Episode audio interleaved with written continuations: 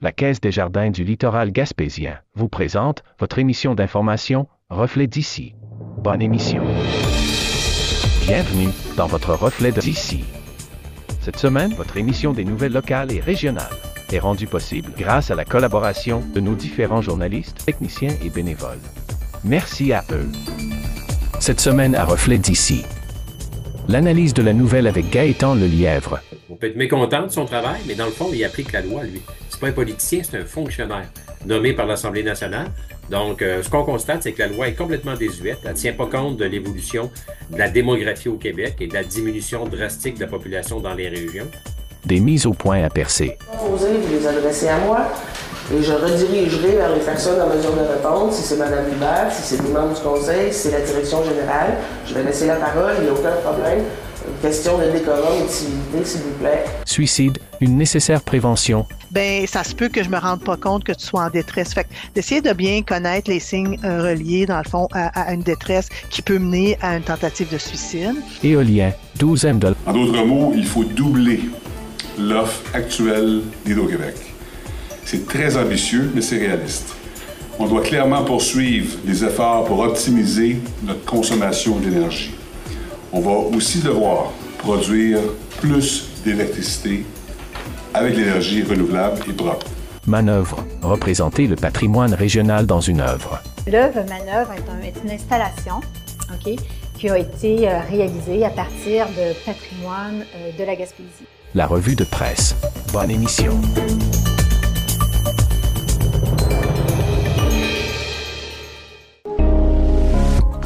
Besoin d'outils pour les travaux à la maison? Besoin d'accessoires de toutes sortes? Vous avez des projets de peinture? L'équipe du magasin J. Gérard Méthode de Grande-Rivière se fera un grand plaisir de vous servir. Quelle que soit la saison, quels que soient vos besoins, notre équipe compétente saura répondre à toutes vos attentes. Venez magasiner chez nous et vivez l'expérience J. Méthode de Grande-Rivière. Visitez notre page Facebook pour connaître nos spéciaux ou venez nous voir au 28 Grande Allée Ouest, Grande-Rivière.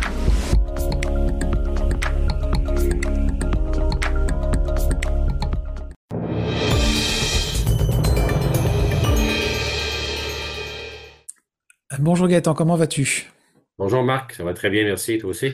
Très très bien, merci. Bon, il est un peu tard pour se souhaiter la bonne année, mais c'est la première fois qu'on se voit déjà de- en 2024. Euh, on va se la souhaiter quand même une bonne année. On, avait fait un peu un bilan l'année dernière. Bon, on avait constaté que 2023, de- les dossiers étaient quand même assez lourds et difficiles. Euh, on voit qu'on redémarre un peu l'année avec, bon, quand même ces mêmes dossiers-là, mais j'aimerais parler avec toi de quelques dossiers comme le, découpage de la carte électorale qui, euh, bah, on imagine que ça va se faire de toute façon. Euh, je ne sais pas quelle est ton opinion là-dessus, mais je sais que les élections qui s'en viennent aussi, ça peut jouer un rôle au niveau des, des, stratégies, puis euh, au niveau des, euh, ça, au niveau des élections qui vont avoir lieu. Oui, effectivement, deux découpages de cartes électorales. La première, au le premier découpage au niveau fédéral, c'est fait, c'est accepté.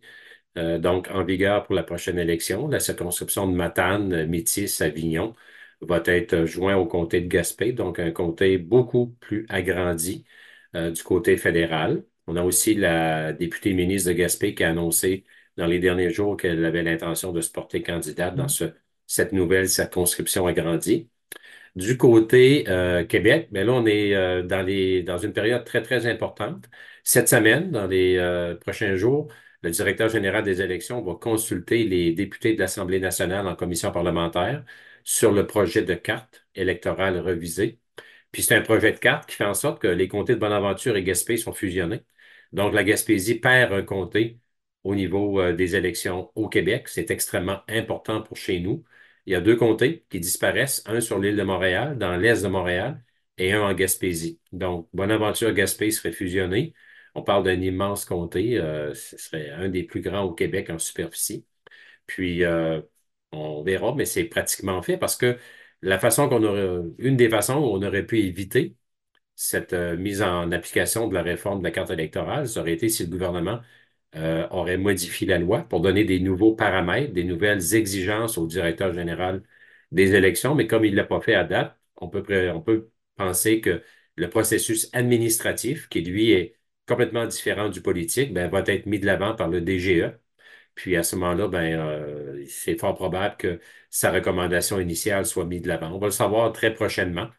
Mais moi, je vais continuer à dire que si vraiment, pour le gouvernement du Québec, euh, le comté de Gaspé et le comté de Bonaventure doivent être maintenus de façon distincte, autrement dit, le statu quo, comme le premier ministre euh, l'a précisé lors de sa venue l'automne dernier en Gaspésie, ben, le gouvernement étant fortement majoritaire avec euh, tout près de 89 députés, pourrait modifier la loi pour permettre justement des exceptions ou pour permettre des critères autres que le chiffre bête et, méchant de 51 mm. 000 électeurs, plus ou moins 25% On pourrait dire, par exemple, qu'une superficie maximale ne doit pas être excédée. On pourrait donner euh, un nombre de kilométrages, un nombre de municipalités maximum. On pourrait mettre des critères autres que la moyenne de 51 000 électeurs, le plus ou moins 25% On pourrait fixer ça dans la loi, mais présentement, ce n'est pas le cas. La loi est vraiment dépassée, elle est désuète et le gouvernement en place, ni aucune formation n'a manifesté euh, l'intérêt pour harmoniser, modifier cette loi-là pour tenir compte de la réalité des régions. Puis une fois de plus, ben, ce sont les, les banlieues autour des grands centres qui sont les grands gagnants, parce que la majorité de la population se dirige vers les banlieues, même plus vers Montréal, même plus vers Québec, euh, vers les banlieues autour de Québec et Montréal. Donc, ce sont les couronnes qui sont les grands gagnants au niveau populationnel dans les dernières décennies. Si je comprends bien, c'est qu'il y avait quand même un peu un espoir, mais dans le fond, au niveau gouvernemental, il n'y a aucune manifestation qui s'est faite. Il aurait pu y avoir une action du gouvernement concrète pour, pour, euh, pour, pour supporter ce projet-là. Oui, absolument, parce que le directeur général des élections, il applique la loi avec les critères qui sont prévus à la loi. Donc oui, on peut être, mécontent de son travail, mais dans le fond, il applique la loi, lui. Ce n'est pas un politicien, c'est un fonctionnaire nommé par l'Assemblée nationale. Donc, euh, ce qu'on constate, c'est que la loi est complètement désuète. Elle ne tient pas compte de l'évolution de la démographie au Québec et de la diminution drastique de la population dans les régions et de l'augmentation drastique dans les couronnes urbaines. Donc, euh, faute de modifier la loi, ben, le DGE doit utiliser les critères qui sont dedans. Puis là, les critères, ils sont très, très simplistes. Ça se limite pratiquement à, euh, ben, un calcul mathématique qui dit qu'on a tant de millions d'électeurs et d'électrices au Québec. On divise ça par 125 circonscriptions et ça donne plus ou moins 51 000 électeurs et électrices par circonscription. Donc, un calcul vraiment enfantin, euh, vraiment élémentaire, qui ne tient pas compte de toute la complexité d'une société, euh, des régions. Euh, donc, c'est vraiment une loi qui est dépassée, mais malheureusement, le gouvernement ne semble pas trop s'en soucier. Puis pour terminer sur ce dossier, je sais qu'au niveau la, du redécoupage au niveau fédéral, avec les élections qui s'en viennent, euh, il y a eu, avant, ah, on, va, on va parler de l'ancienne carte, il y avait justement euh, euh, avec la ministre Diane Le Boutillier qui était comme qui, qui l'a toujours ces dernières années passé haut la main avec des pourcentages de plus en plus élevés du côté libéral, mais en ajoutant euh, cet agrandissement dans le fond au niveau de la carte avec un, endroit où justement c'était ça l'était très peu libéral, ça peut justement jouer au niveau de la stratégie des élections. Oui, absolument. Le fait d'ajouter euh, le comté de Matane, euh, Matapédia, euh, dans le, comté de Gaspé va effectivement changer la donne. à mon avis, ça va être plus difficile pour le Parti libéral parce que on sait qu'il y a toute l'influence de la machine politique du député péquiste Pascal Bérubé, qui est très expérimenté, très bien ancré une des plus grandes majorités au Québec dans les, euh, circonscriptions québécoises. Donc, c'est clair que si la machine euh, du député Bérubé euh, s'implique, comme ça devrait être le cas, dans la prochaine élection fédérale, ça pourrait changer la donne effectivement, puis peut-être positionner davantage, par exemple, le Bloc québécois, qui est beaucoup plus près du Parti québécois, bien sûr, que le Parti libéral du Canada. Hmm. J'aimerais maintenant parler d'un dossier bon qui a l'air de toujours aller de, pire en pire, c'est le dossier de la santé. Euh, bon, on a vu justement il n'y a pas longtemps que suite aux grèves qui a eu lieu, il y a eu une entente qui a été signée avec le gouvernement. C'était juste juste au niveau des services de la santé. On a vu que les directions, euh, bah, les directions régionales ont été regroupées. Euh, tu me l'as dit tantôt, il y a des fermetures de services qui ont lieu. Euh, il y a un niveau de mécontentement, même si une entente a été signée, c'est passé, je pense, à 50,7%. Euh, donc, ce qui est vraiment pour dire que la moitié n'est pas vraiment d'accord. Euh, donc, comment toi tu vois la situation actuellement, puis comment tu la projetterais pour 2024 Mais il y a plusieurs éléments dans le dossier de la santé. Il y a les négociations, au niveau québécois, qui sont passées dans les derniers mois. Et effectivement, le résultat des, Euh, le résultat des, des, partis syndicales a été très, très serré. On a accepté les nouvelles ententes patronales du côté gouvernemental, mais de façon très serrée. On parle environ d'un résultat de 50% Donc, on peut dire qu'il y a une personne sur deux qui est toujours mécontent des conditions de travail offertes dans le domaine de la santé. Donc, est-ce que ça va euh, freiner euh, les départs massifs de, la part des employeurs du côté de la santé? Je ne le pense pas. Euh, est-ce que ça va créer un engouement de la part de la population générale d'adhérer, d'aller vers des formations pour occuper les postes dans la santé? À 50% plus 1, ça me surprendrait.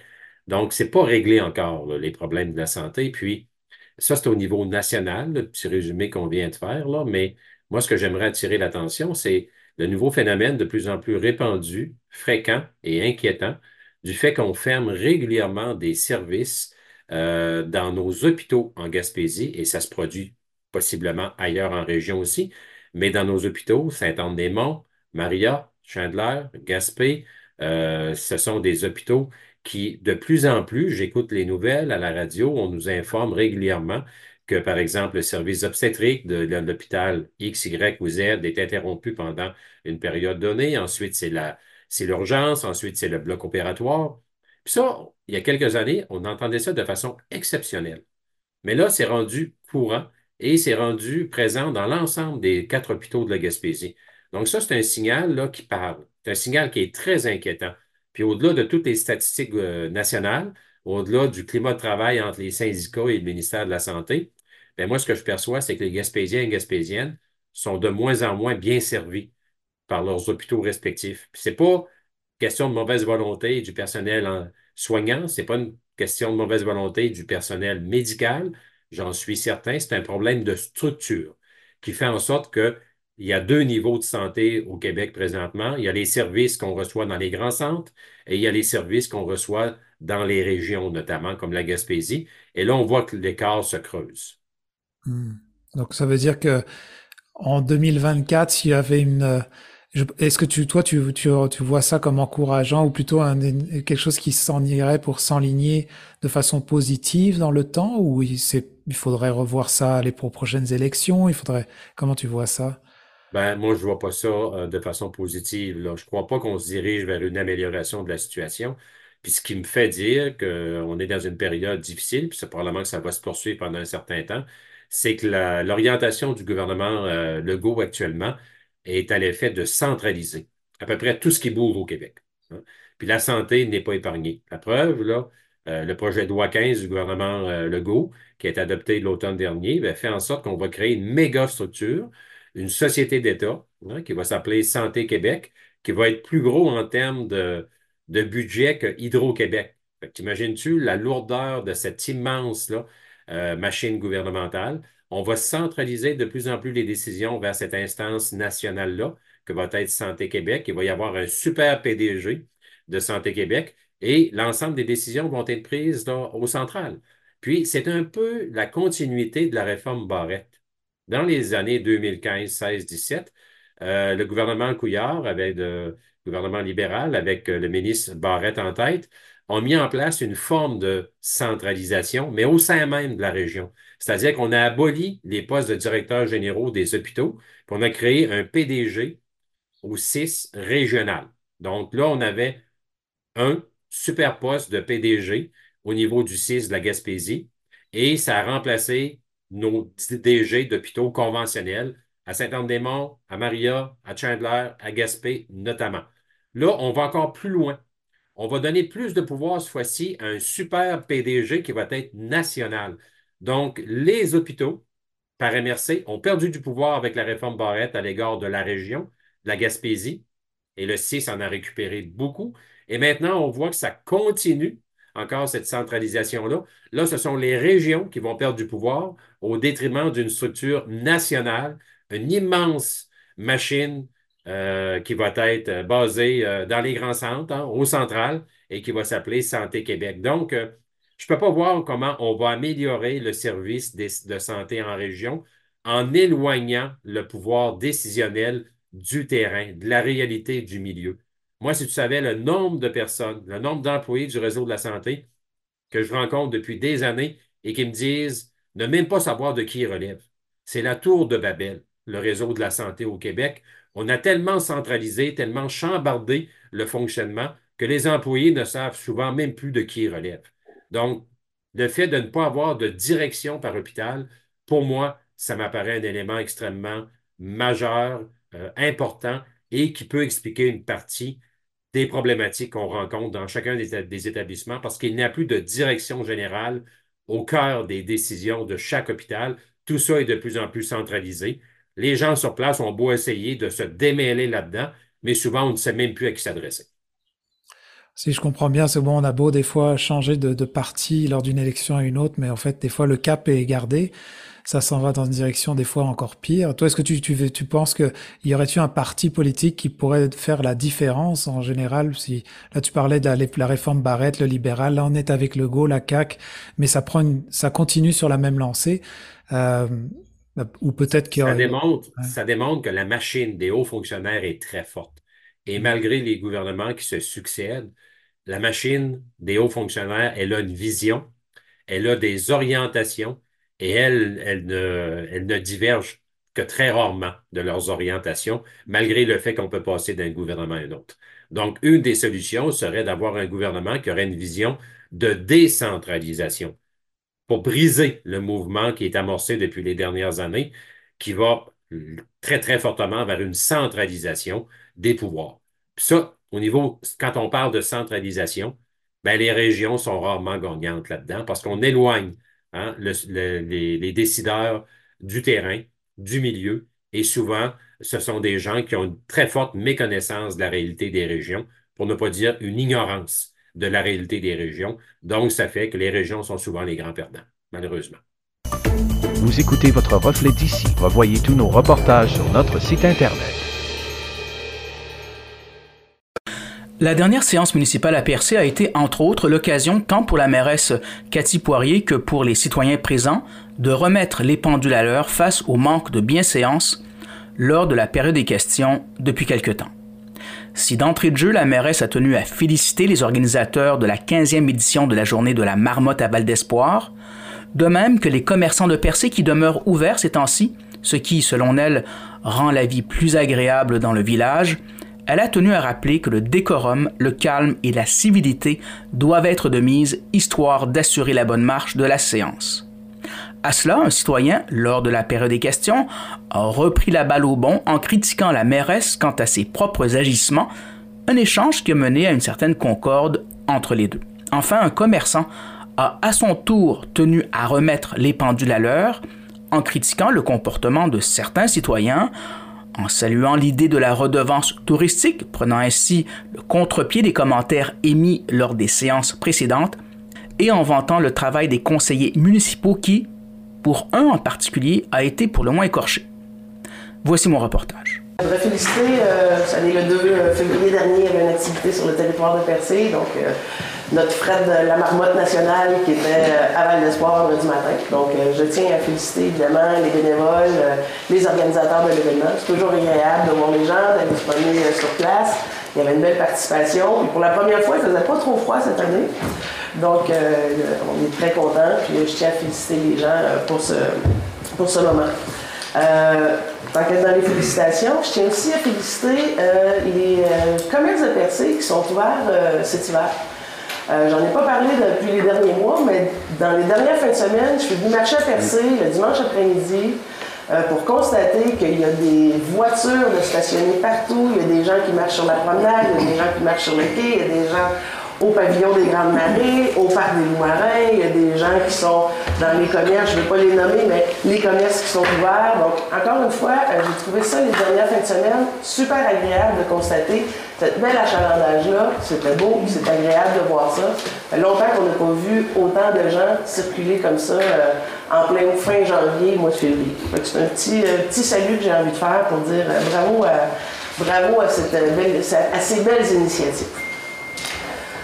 En dernier lieu, j'ai envie de revenir un peu sur la séance du mois de juin, janvier dernier, pas du mois de juin, pardon, du mois de janvier dernier, où euh, on a senti beaucoup, beaucoup d'envolées euh, dans la salle. C'est des moments pour venir exprimer nos pensées, c'est tout à fait légitime. Mais ce que je vais demander ce soir, c'est un peu de décorum. Hein? Euh, je demande un peu plus de civilité, s'il vous plaît. On laisse les gens parler. J'aimerais bien qu'on me laisse répondre quand il y a des questions qui me sont adressées. Euh, et on va laisser le temps aux gens de parler, ça va de soi, mais s'il vous plaît, on reste calme. C'est plus, agréable pour tout le monde. Pas l'intention de faire des spectacles dans, dans du Québec à tous les mois. Je pense qu'on peut se parler de façon civilisée. Autre information par rapport à la séance de à la période de questions, s'il vous plaît, pour décorum, c'est pas moi qui choisis les règles. Le décorum, c'est de s'adresser à la présidente de l'Assemblée. Si vous avez des questions à poser, vous les adressez à moi. Et je redirigerai vers les personnes en mesure de répondre, si c'est Mme Hubert, si c'est des membres du conseil, si c'est la direction générale. Je vais laisser la parole, il n'y a aucun problème. Une question de décorum et de civilité, s'il vous plaît. On respecte ça pour le bien-être de tous. Je vais revenir sur euh, ce que vous disiez, euh, Mme la mairesse, euh, sujet de la, de- la réunion du mois passé. Comme vous, comme vous pouvez voir, euh, tout le monde euh, pense que c'est ceux qui sont au micro qui euh, parlent trop fort ou quoi que ce soit. Mais vous venez de voir, même là, le premier qui est passé, arrêtez donc de couper la parole, puis de couper la parole, puis laissez donc le monde parler. Ça a été ça tout le mois, la, la dernière réunion. C'est un endroit pour poser des questions. Vous venez ici pour me poser des questions, poser des questions à des gens qui sont ici. Si vous posez des questions vous ne laissez pas le temps de répondre, à être. C'est pas un micro pour venir faire une exposition. C'est un micro pour venir poser des questions. Si vous ne permettez pas de répondre, puis vous enfilez une deuxième question, une troisième question, c'est normal qu'à un moment donné, je vais vous dire stop, stop. Laissez-moi répondre à votre première question. Je vais vous relaisser la parole, puis je vais vous demander de poser une deuxième question. Je vais répondre à votre deuxième question. Il faut me laisser le temps de répondre. C'est un endroit pour poser des questions. Tout Oui, mais simplement. laissez le monde aussi, c'est le temps de finir leurs questions avant d'enchaîner puis toujours embarquer. J'en prends note. Puis vous pouvez prendre note aussi que nous autres, quand on part, quand on a parti la dernière réunion, on n'a pas pitché notre micro sur la table. Regardez bien la réunion, ce que vous avez fait, c'est ça. Ah, Bon. J'en prends bonne note, M. Méthode. Merci beaucoup. Pour ceux qui ne savent pas, je me présente Jean-François Nellet, je suis copropriétaire de la microbrasserie Pit Caribou, ancien conseiller municipal, et je conseillerais fortement certains citoyens à se présenter pour savoir c'est quoi le rôle d'un conseiller, maire. Un conseiller, c'est pas seulement deux réunions par mois, c'est des réunions plusieurs fois par semaine. Pendant, quand vous faites le budget, c'est jusqu'à 5 à 6 fois par semaine. Donc, si la personne ne se présente pas une fois par mois, ça peut arriver, comme dans n'importe quel travail, comme n'importe quel entrepreneur et des employés. Une autre chose que je trouve un peu spéciale, excuse-moi, je vais faire mes commentaires, je vais poser des questions par la Allez-y, J'ai suite. laissé beaucoup de temps ce soir pour les commentaires, alors vous. Ouais, j'ai jamais vu ça, c'est la première fois que je vois ça, mais je trouve ça le fun. Tu sais, on a eu la, la chance de pouvoir faire une redevance touristique à personne. Au lieu d'avoir des gens qui, étaient, qui ont voulu travailler en équipe, on a des gens qui ont été contre la mairie, contre la mairesse, on s'est attaqué à la mairesse.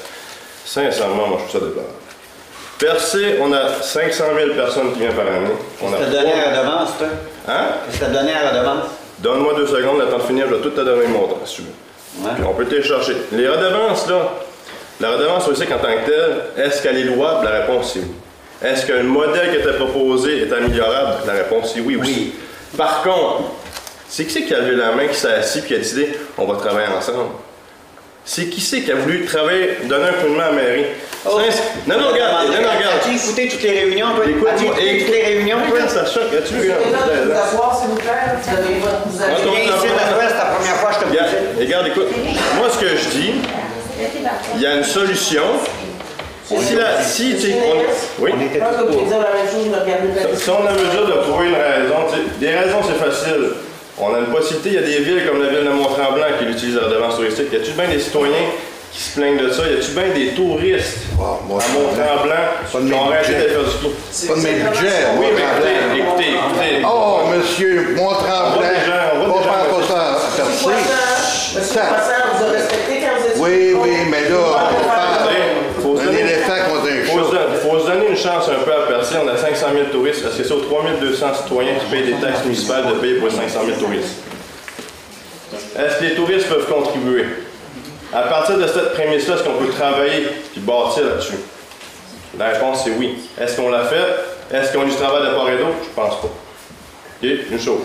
Deuxième chose, on veut faire du développement à percer. Pourquoi? Parce qu'on veut chercher des revenus. Des revenus, on a les taxes municipales, on a les taxes des entreprises, on a des subventions quand on fait des projets, par exemple le développement du Piémont. Le montant qu'on va avoir en octroi pour pouvoir, pour pouvoir développer la rue, c'est combien? 650 000, grosso modo. Est-ce qu'on peut se passer de ça puis aller un règlement d'emprunt qu'on vient d'arriver en 2016? Est-ce qu'on peut vraiment s'en aller sous à nos choix? La réponse, c'est non. Pourquoi? Parce qu'en faisant venir des commerces, en attirant des gens, ben, on fait chercher des revenus, on devient attractif. Le problème qu'on a percé aussi, c'est d'attirer des familles.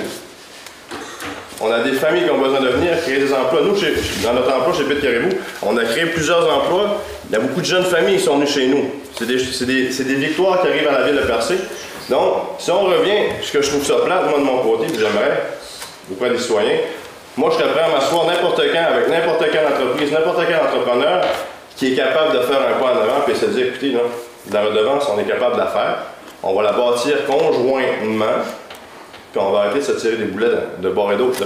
Moi, ce que je vois, ça me donne-tu réellement le goût de venir à une réunion municipale comme avec le ton, le ton qu'il y a là en ce moment? Premièrement, on a juste des gens qui viennent critiquer, on n'apporte pas de solution. Ce que je souhaite, c'est de m'asseoir et trouver des solutions pour que la ville aille bien. Pour qu'il y, ait une école primaire qui finisse par ouvrir à Perso centre-ville. C'est pas normal qu'une ville n'ait pas son école primaire dans son centre-ville. Puis en ce moment, c'est ça qui se passe. On a des gens qui sont contre la mairie. Je vous mets au défi de vous présenter puis faire la job qu'ils font, ces gens-là. N'importe quand me présenter, moi. Présente-toi. N'importe quand. Je vous propose, je vous Ça va me faire plaisir, monsieur, de me présenter. Et là, c'est le fun, on a vraiment des exemples parfaits de gérants de salle, mais ça, c'est pas grave. Ils vont se présenter, ils vont faire leurs erreurs, puis on va être capable de voir. Moi, ce que je oh, propose, quand on voit ces gens-là ici qui se donnent, tu sais, je peux comprendre qu'on peut les critiquer. Je peux comprendre. Tout le monde il n'y a personne de parfait. Mais essayons-nous, trouvons une solution Travaillons ensemble de trouver des, des, pas des raisons, mais des solutions aux problèmes qu'on a parce qu'il y en a. Percé, on est assis sur un joyau pour on creuse, on creuse à côté à côté. Pourquoi? Ben parce qu'il y a des gens qui ne veulent pas travailler. C'est simplement ça mon Revoyez tous nos reportages sur notre site Internet. Alors, euh, bonjour, Madame Nancy Géléon. Merci d'avoir accepté euh, notre invitation dans le cadre de de cette, euh, de cette, la semaine euh, euh, sur la prévention du suicide qui s'est tenue du 4 au 10 février. D'abord, quel est votre poste au sein de la santé publique? Ben, dans le fond, j'ai un mandat régional en promotion de la santé mentale et en prévention du suicide. Très bien. Alors, dites-moi, je vais vous lire un, petit. Enfin, il y a eu un communiqué qui a été, qui a été émis euh, disons-le, euh, par euh, les autorités, par l'Institut de la santé publique, et qui dit ceci, je vais lire un, court paragraphe, ça dit, malgré la stabilité des préoccupations demeure, donc après le sommet de 22,1 personnes par 100 000 personnes en 1999 et sa diminution, progressive par la suite, le taux de suicide se stabilise au Québec. Tel est le constat livré donc dans les comportements suicidaires au Québec portrait 2024 de l'INSPQ. Les données 2021 font état de 12 suicides par 100 000 personnes dans l'ensemble de la population, soit 1031 décès, donc taux ajouté de suicide. Par ailleurs, les données provisoires du bureau du coroner, du coroner indiquent qu'on ne prévoit pas de baisse en 2022, avec un taux estimé pour le moment à 12,7 par 100 000 personnes. Et ça, c'est, ce sont les résultats compilés par le Bureau du coroner du Québec au 8 décembre 2023. Voilà en gros euh, ce qui est dit. Comment doit-on lire ces chiffres? Ben, euh, pour moi, moi, je vais vous apporter plus la, vision Gaspésie, île de la Madeleine. Euh, dans le fond, on, se ressemble beaucoup, on ressemble beaucoup au, reste du Québec. Donc, ce qu'il faut comprendre, c'est que c'est trois fois plus, c'est trois fois plus élevé les décès par suicide chez nos hommes que chez nos femmes. aussi, il faut comprendre que, comme le reste du Québec, le taux de suicide est beaucoup plus élevé chez nos hommes âgés de 50 à 64 ans. Donc, nos efforts, euh, nos efforts euh, euh, doivent continuer dans ce sens pour cibler plus nos hommes dans cette tranche d'âge-là.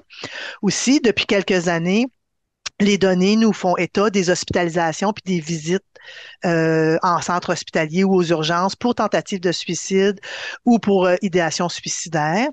Fait que ça, ça c'est des nouvelles données. Donc, il faut bien comprendre c'est quoi les facteurs qui contribuent à, à, à cet espace-là.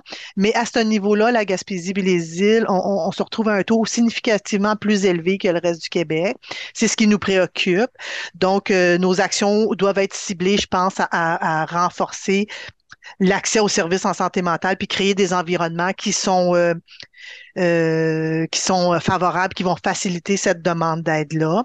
Puis ce taux est significativement plus élevé, principalement chez nos jeunes filles âgées de 15 à 19 ans. Donc, euh, donc nos actions doivent, doivent se tourner vers ces, ces jeunes femmes-là pour voir comment on peut soulager cette détresse, bien comprendre cette détresse-là, puis que nos actions puissent être dans ce sens-là. Dites-moi, est-ce qu'on a des chiffres particuliers pour la Gaspésie dans une catégorie euh, dont vous voudriez parler, peut-être l'hospitalisation, les trucs comme ça? Euh, je n'ai pas les chiffres euh, en tête, mais je sais que le taux était significativement plus élevé. Puis quand on parle de significativement, excusez-moi, plus élevé, c'est que c'est au moins 5% de plus élevé que le reste, euh, le reste du Québec. donc, c'est pour ça que j'avais accroché à ce, à ce niveau-là, donc nos jeunes femmes de 15 à 19 ans, puis que nos actions puissent être dirigées vers, vers ces, ces jeunes femmes-là. Mais aussi, il ne faut pas oublier nos hommes de 50 à 64 ans qui, eux, décèdent par suicide trois fois plus que le reste de la population. Donc, dites-moi, euh, il y a de la prévention à faire. C'est la raison pour laquelle nous parlons aujourd'hui. Qu'est-ce qu'on peut faire? Qu'est-ce qu'on peut faire? Qu'est-ce que les gens euh, peuvent faire aussi, l'entourage? C'est quoi le message qu'on aimerait lancer? Bien, ce, qui est important, je pense, de retenir, c'est que, euh, dans le fond, la prévention du suicide, c'est une responsabilité partagée. Ça peut pas juste reposer, par exemple, sur les travailleurs sociaux euh, des CIS ou des CIUS ou sur les centres hospitaliers. C'est tout le monde a un rôle à jouer. Je pense que, je pense que ça, c'est un message important à passer. Puis, comment on peut, euh, exemple, jouer ce rôle-là, c'est de se familiariser avec c'est quoi les signes de détresse. Parce que quand on va pas bien, on laisse toutes des signes de détresse, mais peut-être que mon signe est différent du tien. Fait que si je connais pas le tien, ben ça se peut que je me rende pas compte que tu sois en détresse. Fait d'essayer de bien connaître les signes euh, reliés, dans le fond, à, une détresse qui peut mener à une tentative de suicide. Euh, à ce moment-là aussi, puis savoir comment parler avec la personne, partager nos inquiétudes. Ben, tu, tu me sembles pas bien aller ces temps-ci. Euh, veux-tu me parler de ce qui se passe? On peut aussi oser dire, ben écoute, ce que tu vis présentement, ça semble être difficile. Est-ce que, est-ce que tu penses au suicide? Est-ce que c'est si difficile que tu veux t'enlever la vie? Tu sais, de trouver une formulation qui nous convient en tant que personne, parce que c'est pas tout le monde qui se sent à l'aise de, parler de suicide. Fait que d'augmenter cette aisance-là, d'oser de, poser la question. Euh, ça, c'est tous des, des, des, petits trucs qui sont assez simples que tout le monde peut euh, adopter pour euh, prévenir le suicide chez un proche ou si on voit quelqu'un dans notre entourage qui va pas bien. Puis je pense c'est d'être un peu plus proactif. Parce que des fois, on, on constate que certains membres de notre entourage vont, vont pas bien, mais on a peut-être plus tendance à se dire, ben, c'est pas vraiment de mes affaires ou j'ose pas trop y en parler ou je veux pas euh, continuer à, à, faire vivre cette souffrance-là. Mais au contraire, lorsqu'on est ouvert, lorsqu'on pose la question sur le suicide, euh, si la personne y pense, ben, elle va sentir qu'on on sent assez à l'aise de, de recevoir euh, ce qu'elle va nous dire. Puis si la personne n'y pense pas, plus souvent qu'autrement, ça va, ça va, la réponse va être négative, mais la personne va se sentir quand même accueillie puis euh, elle, va pouvoir voir que cette détresse-là ben, est vue par quelqu'un. J'ai aimé votre. Euh, en fait, je retiens surtout oser poser la question. exact. ça ne doit pas être évident quand même. Parce qu'on soit proche ou pas d'une personne, oser poser la question euh, aussi sèchement que est-ce que tu comptes te suicider, ça c'est pas évident. Exact. Mais tu sais, comme des fois, je donne des trucs aux gens de dire, ben tu sais, des fois, des gens qui vivent une situation comme la tienne, ça, va lui arriver de penser au suicide. Est-ce que toi, tu y penses? Fait que tu sais, dans le mm-hmm. fond, si on, on, on l'amène dans le sens où ce que, ben, ça peut arriver, ça, que des gens pensent au suicide. Fait que est-ce que toi, tu y penses? Ben, on se sent un petit peu euh, plus, euh, moins seul aussi de, de dire, OK, si j'y pense, ben, je peux lui dire à cette personne-là parce que c'est arrivé à d'autres personnes d'y penser. Mais c'est de trouver notre formulation. Vous savez, on est toutes, on a toutes des personnalités différentes. Moi, je suis plus du type direct, fait je vais poser la question directement. Mais si les gens se sentent moins à l'aise d'être aussi direct, ben, trouvez une formulation qui vous convient, mais osez la poser la question. Et deux dernières questions, dites-moi, par rapport à peut-être il y a 10 ou 15 ans, est-ce qu'on en parle plus aujourd'hui? Est-ce qu'on est beaucoup plus à l'aise d'en parler, euh, un sur le plan de la société ou entre amis? Est-ce que les langues se sont déliées avec le temps? Euh, je crois que je crois que oui aussi. Euh, euh, ce, ce, sur quoi je me fie, c'est que depuis quand même les, les cinq, six dernières années, on donne plus de formations euh, pour la population en général, pour les organismes. Donc, il y a des formations qui sont adaptées. donc, je pense que le fait qu'on en donne plus de formations, ça permet aux gens de se sentir plus à l'aise, de reconnaître les signes puis d'en parler. Fait que j'oserais dire oui.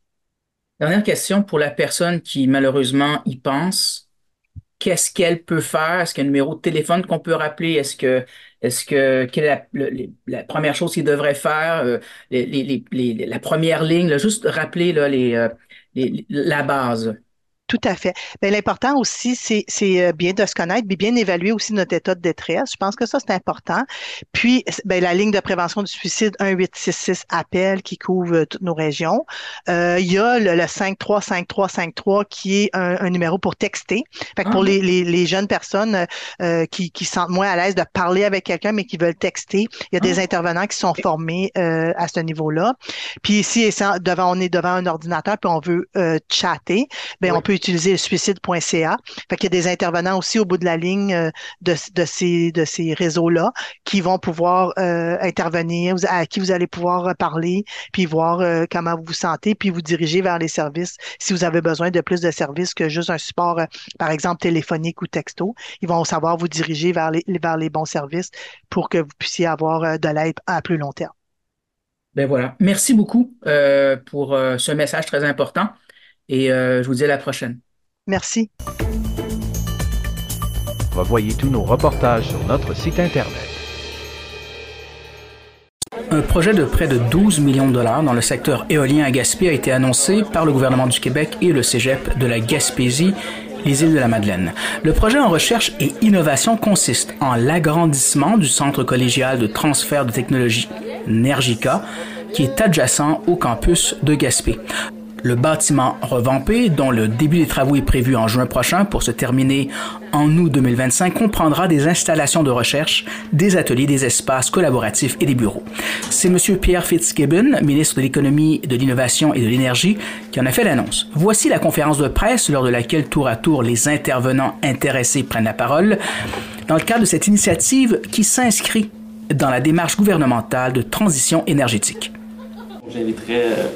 Le ministre de l'Économie, de l'Innovation et de l'Énergie, M. Pierre Fitzgibbon, en premier. Merci.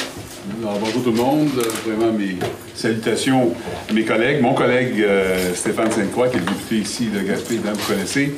Euh, Maïté Mme Machette Desina, qui est la ministre responsable des ressources naturelles et des forêts, qui en plus est la ministre qui est responsable de la région du Bas-Saint-Laurent de la région de Gaspésie et de la Madeleine.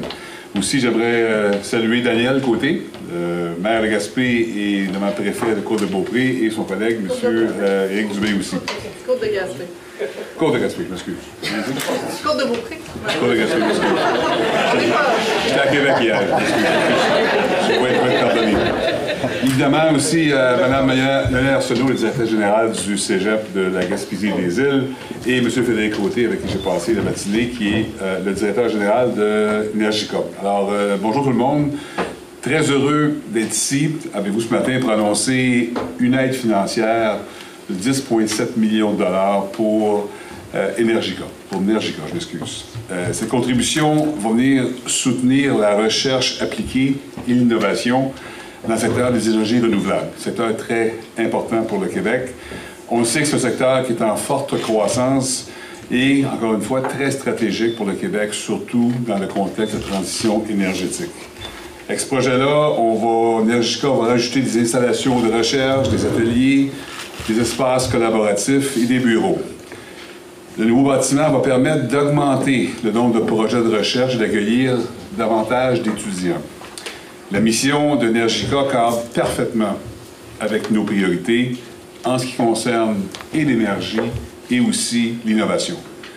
Évidemment, on doit développer massivement nos sources d'énergie propres et renouvelables. Mon objectif et celui du gouvernement, c'est que le Québec soit le premier État carboneutre en Amérique du Nord. Et ça, ça va passer par des filières clés de la transition énergétique, comme la filière batterie, par exemple. On doit aussi augmenter nos efforts en matière d'efficacité et d'intelligence énergétique. C'est indispensable qu'on passe par là pour réussir la décarbonation de notre économie. On fait face actuellement à un resserrement de l'équilibre entre l'offre et la demande en électricité. Et c'est clair pour moi qu'on doit mieux planifier et avoir une meilleure stratégie énergétique. Je parle ici d'une planification à long terme faite par le gouvernement en concertation évidemment avec Hydro-Québec, les distributeurs d'énergie, différents experts et toute la population. Hydro-Québec, comme vous savez, a présenté son plan d'action 2035 en novembre dernier. Il vient préciser les sources d'approvisionnement d'Hydro-Québec. Avec nos objectifs économiques et nos engagements climatiques, on va devoir augmenter notre offre énergétique de 150 à 200 TWh d'ici 2050. En d'autres mots, il faut doubler l'offre actuelle d'Hydro-Québec. C'est très ambitieux, mais c'est réaliste.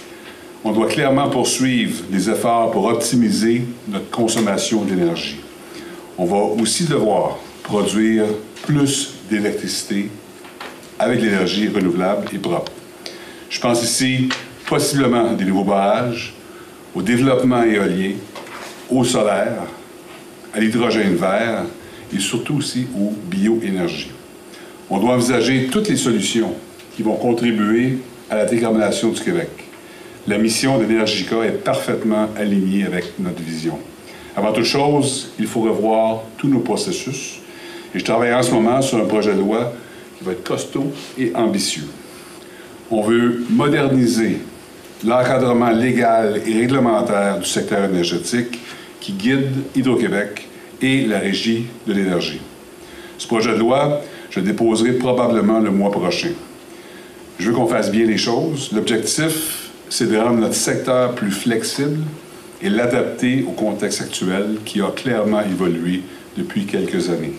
C'est essentiel pour nous permettre de relever ensemble le défi de cette transition énergétique. Le développement énergétique, en fait, va être le créateur de richesse collective pour le Québec dans les prochains 20 ans. Je félicite Nergica et le Cégep de SPZ et des îles pour ce beau projet. J'ai hâte de voir vos prochaines réalisations au service de l'industrie québécoise des énergies renouvelables. Merci et bravo à toute l'équipe. J'inviterai maintenant Mme Blanchette Vézina, ministre des Ressources naturelles et des Forêts et ministre responsable de la région du Bas-Saint-Laurent et de la région Gaspésie et de la Madeleine. Euh, une coupe de pouce de moins. Euh, salutations à tous. Monsieur Dubé, Monsieur Côté, c'est un plaisir d'être en Gaspésie aujourd'hui, à Gaspé particulièrement, vraiment heureuse d'être là. Euh, merci à mon collègue Pierre Fitzgibbon, ministre de l'Économie, de l'Innovation et de l'Énergie, ministre responsable du développement économique régional et ministre responsable de la métropole et de la région euh, de Montréal d'être ici avec nous pour cette belle annonce. Euh, salutations également à mon collègue Stéphane Sainte-Croix, député de Gaspé, Gaspé mais également adjoint, euh, mon adjoint gouvernemental pour la région ici. C'est un plaisir, toujours un plaisir de venir euh, vous voir. Alors, à mon tour d'accueillir avec fierté le soutien qui est offert à Nergica aujourd'hui depuis sa reconnaissance en 2007. 2007 à titre de centre collégial de transfert de technologie, on va dire l'acronyme CCTT. Nergica appuie le développement des énergies renouvelables au Québec. Ce centre de recherche est d'ailleurs membre fondateur de l'Esquad Énergie. Cette escouade regroupe les ressources et l'expertise des CCTT concernés pour offrir des solutions intégrées et novatrices aux entreprises pour améliorer leur bilan énergétique. Euh, les CCTT sont des partenaires de choix pour stimuler l'innovation et accroître la compétitivité des entreprises et des organisations québécoises. C'est pourquoi notre gouvernement, bien sûr, on les appuie. Plusieurs de leurs projets sont d'ailleurs soutenus par la Stratégie québécoise de recherche et d'investissement en innovation, la SQRI. On aime les acronymes hein, au gouvernement, ça fait moins long que de nommer l'ensemble du titre.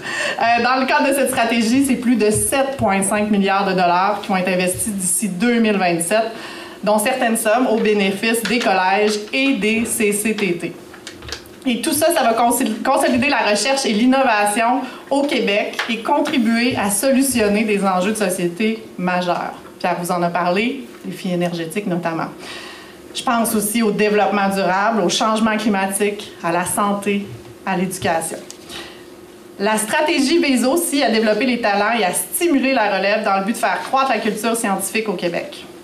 Energica nous aide bien sûr déjà à atteindre tous ces objectifs en développant une relève qui trouve des solutions innovantes pour favoriser l'intégration des énergies renouvelables et optimiser la performance des centrales éoliennes et solaires.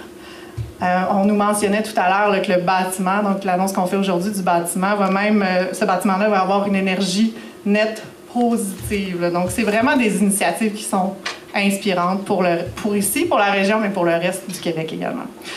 Il est clair que le Québec et ses entreprises ont beaucoup à gagner en faisant appel au service des centres collégiaux de transfert de technologies comme Nergica. Avec leur approche terrain, ils appuient les entreprises québécoises et d'entrepreneurs québécois en transformant leurs idées en projets, en plus de propulser les avancées technologiques au Québec. Et je suis persuadée que ces nouvelles installations du centre de recherche vont contribuer à consolider notre leadership en matière d'énergie renouvelable dans la région et à faire rayonner l'expertise d'ici à travers le Québec et à l'international. Euh, en terminant, je tiens à souligner l'excellence de la recherche qui est réalisée au sein des infrastructures euh, de l'organisme de Nergica ici, avec les connaissances, les procédés euh, qui sont développés dans ces installations et qui vont être développés, continuer de se développer ici. Nergica est un acteur important pour la décarbonation de l'économie au Québec et vous pouvez en être fiers. Donc, félicitations à toute l'équipe et merci. Merci, Madame la ministre. Je maintenant M. Stéphane Saint-Croix, député de Gaspé, à venir au micro. Merci. Bonjour à tous et à toutes. Monsieur Pierre Fitzgibbon, ministre de l'Économie, de l'Innovation et de l'Énergie, ministre responsable du développement économique régional et ministre responsable de la métropole et de la région de Montréal. Quand même. Madame Maïté Blanchette-Vézina, ministre des Ressources naturelles, pardon, et des Forêts et ministre responsable de la région du Bas-Saint-Laurent et de la Gaspésie, les îles de la Madeleine. Monsieur les préfets, en l'occurrence Monsieur Dubé et Monsieur Côté, bonjour. Représentant du Cégep de la Gaspésie des îles, Madame Arsenault, enchanté. Merci de nous accueillir chez vous. Employé administrateur de Nergica, Monsieur Côté, merci beaucoup. Membre des médias, merci. Toujours un plaisir de vous compter parmi nous pour propager les bonnes nouvelles, mesdames et messieurs, et distingués invités. Donc, un bien bonjour bien senti. Très heureux d'être ici, chez nous en Gaspésie, dans le comté de Gaspé, pour une très belle annonce. Donc, l'agrandissement des installations de Nergica est une autre bonne nouvelle pour la région de la Gaspésie et pour le Québec tout entier. Bravo à l'équipe du Centre de recherche et au Cégep de la Gaspésie et des îles pour ce magnifique projet. Nous avons une belle expertise gaspésienne dans le monde éolien et des énergies renouvelables. Elle rayonne partout dans le monde. Pour notre gouvernement, vous l'aurez compris, c'est essentiel d'appuyer Energica pour qu'il dispose des outils nécessaires à son développement. Avec les travaux entrepris, davantage de projets vont prendre forme ici, tout en offrant un environnement d'apprentissage encore plus stimulant aux étudiants et chercheurs. En plus, la construction de ce bâtiment éco-énergétique va judicieusement respecter les critères environnementaux. Le bois va être priorisé comme matériel de construction, ce qui contribue à diminuer les émissions de gaz à effet de serre comparativement aux matériaux traditionnels. Évidemment, le projet intègre aussi les énergies renouvelables dans le but d'obtenir un bilan de consommation énergétique nul, en plus de servir comme équipement de recherche. C'est tout à votre honneur. Nous sommes très fiers de cela. En terminant, je tiens à souligner que notre région occupe une place de choix dans le secteur des énergies renouvelables. Pardonnez-moi. Et Energica est un acteur majeur pour la Gaspésie, mais aussi pour tout le Québec. Nous collaborons depuis le début du mandat avec M. Frédéric Côté, directeur général, et nous sommes très fiers de compter sur son expertise dans notre belle région. En plus de créer des emplois de qualité, les nouvelles infrastructures vont permettre à Nergica de consolider son leadership en matière d'adaptation des technologies d'énergie renouvelable en climat froid. Bravo à toute l'équipe. Votre travail contribue au dynamisme de notre belle région et du Québec tout entier. Merci beaucoup. Merci, M. le député. Je prie Mme Arsenault, directrice générale du Cégep de la Gaspésie et des îles Avenir Info.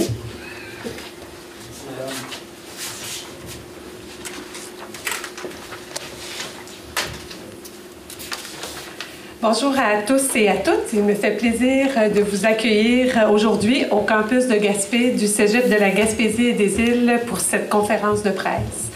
Merci à M. Fitzgibbon, Mme Blanchette Vézina, M. Côté, M. Sainte-Croix de nous faire l'honneur de votre présence pour cette grande annonce. Merci euh, à vous tous d'être présents, euh, aux médias, euh, au personnel du Cégep, au personnel d'Energica, ainsi que M. Daniel Côté, maire de Gaspé, M. Éric Dubé, préfet de la MRC de Bonaventure. Merci à vous tous d'être là.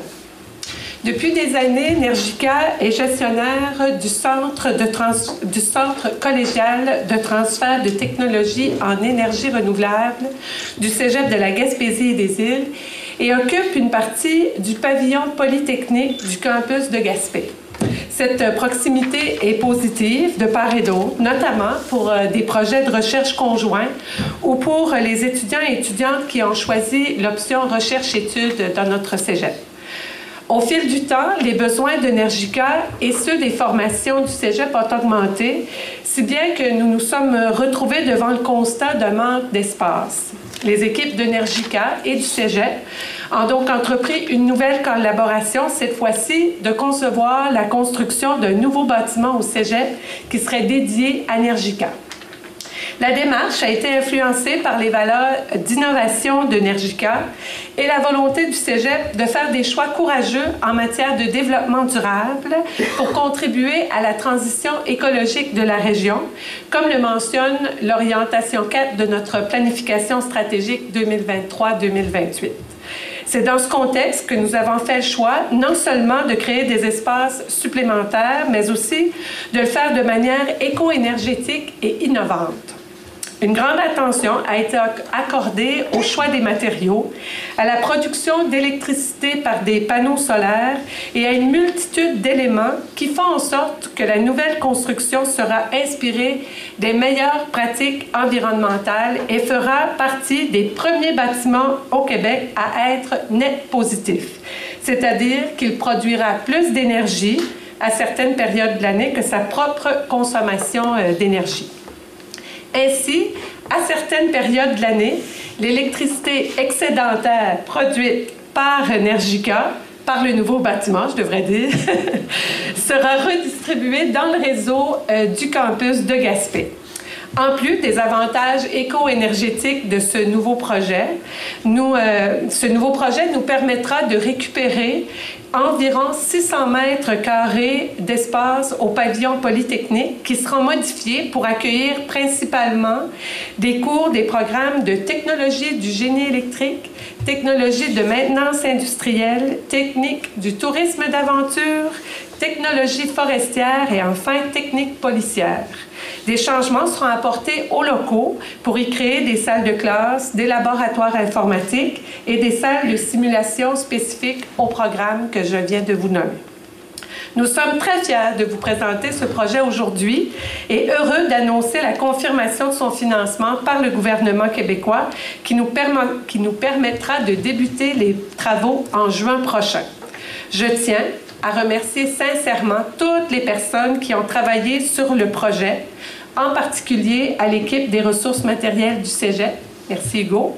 Merci à Energica pour son importante contribution à ce projet commun. Et surtout, un immense merci au ministre de l'Économie, de l'Innovation et de l'Énergie, sans qui le projet n'aurait pu euh, voir le jour. merci à tous et bonne journée. Merci, Je dirais maintenant M. Frédéric Côté, directeur général de Nergica, à venir prendre la parole?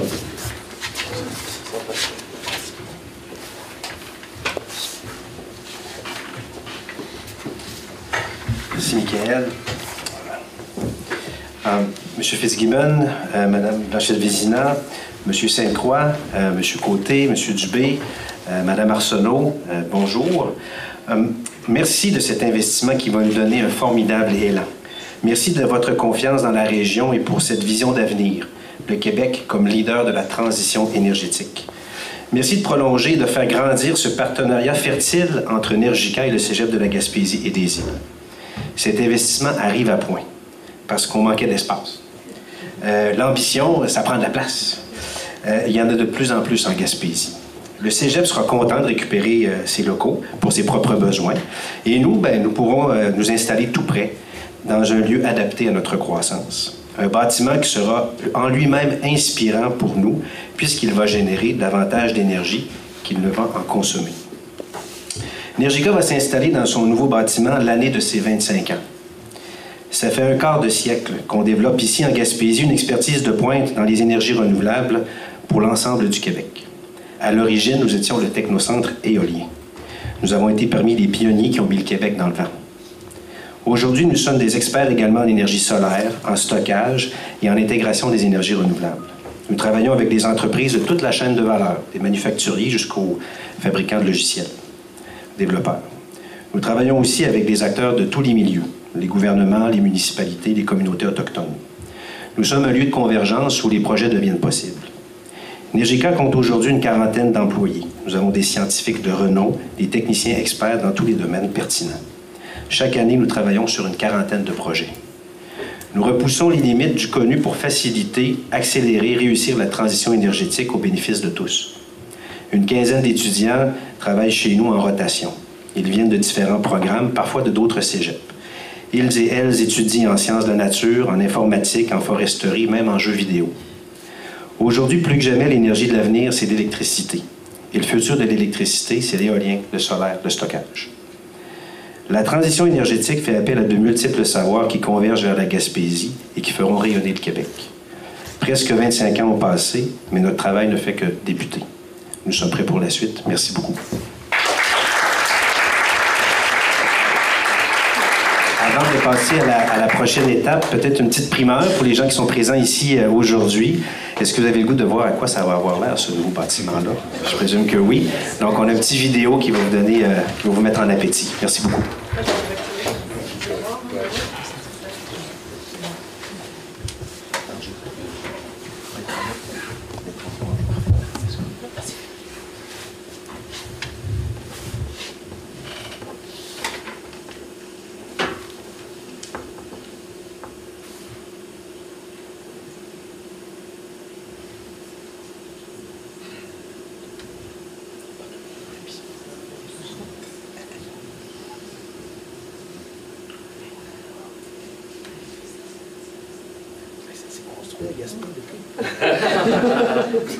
C'est de l'inspiration pour Daniel. On a de l'ambition à Gaspésie. On est ambitieux. Oui, la barre de recharge. Elle va être là, elle va être là. Il y en a une en avant.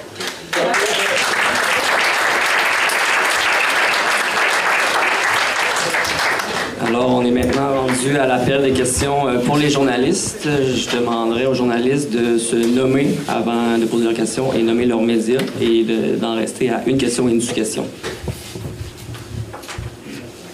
Sergerie, CHLC. C'est peut-être M. Fitzgibbon, euh, si vous voulez, au micro. On peut peut-être. Oui, on est capable de passer. Moi, ça, on peut pas. En fait, il peut prendre celui-là. Ok, c'est beau, c'est beau. Monsieur,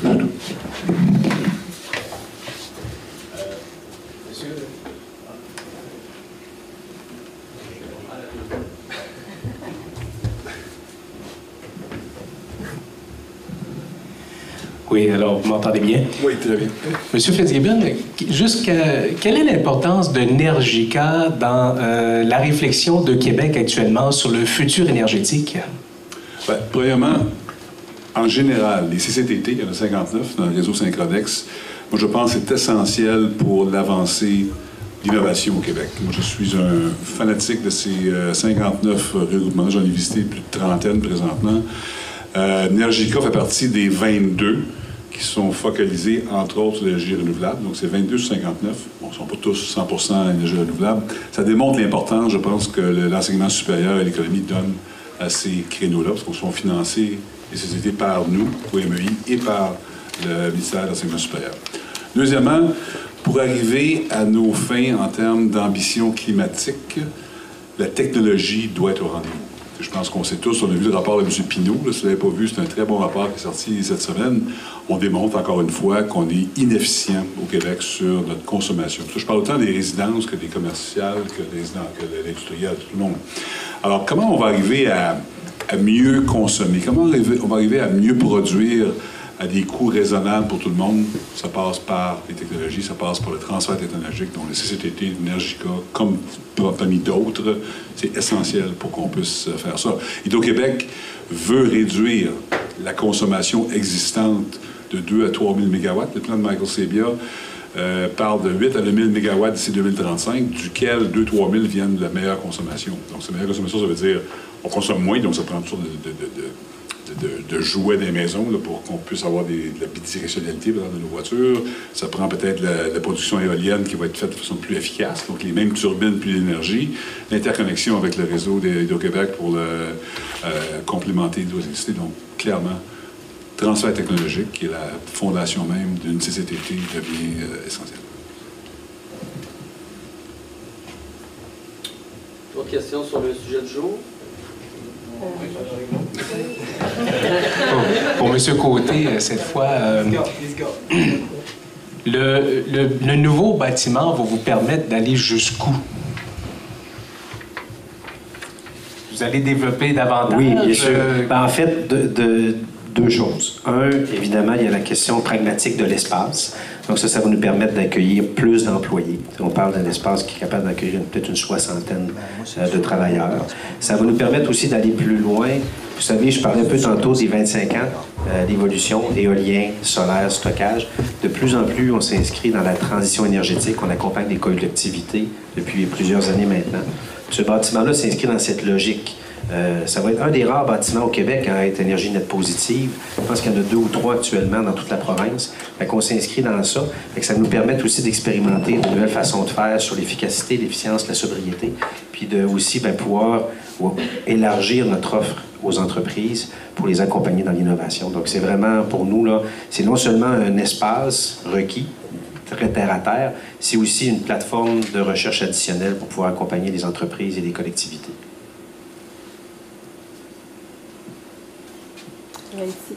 Oui. Est-ce qu'on est qu'on peut parler du, de la ligne de transport, M. Fitzgibbon? Oui. Alors, en fait, question euh, plutôt simple. euh, comment ça se fait que ça, ça semble prendre autant de temps à, euh, amorcer les travaux de cette ligne de transport qui est fondamentale pour pouvoir euh, joindre donc et, et- et- et pouvoir distribuer de, de l'électricité sur le réseau? Clairement. Écoutez, premièrement, euh, vous vous rappelez euh, le dernier appel d'offres qu'on a fait, chez, que Hydro-Québec a fait.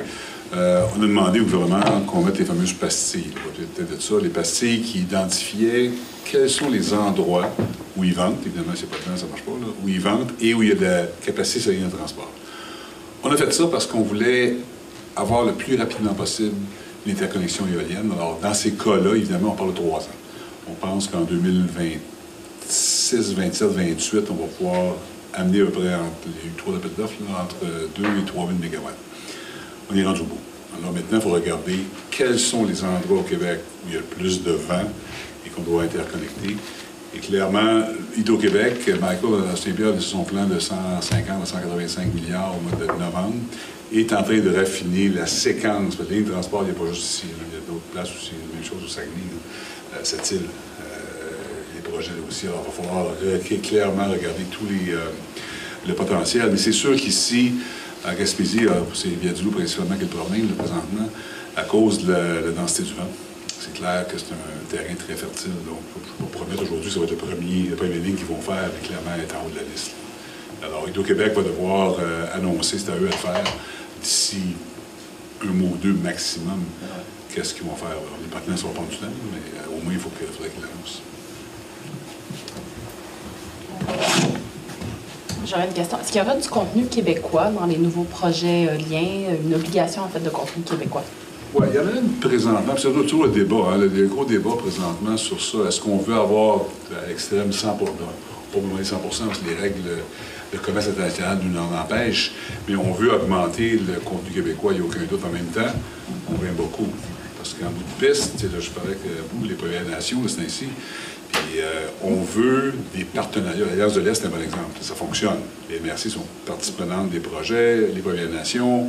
À un moment donné, il ne faut pas que ça coûte euh, 15 sous le mégawatt, euh, 15 sous le kilowattheure, sinon il n'y aura pas de projet. Qu'il y a une espèce d'équilibre qu'il faut avoir entre, euh, entre le coût et le contenu local. Maintenant, au Québec, un des problèmes qu'on a eu dans le passé, c'est qu'il n'y a pas de prévisibilité.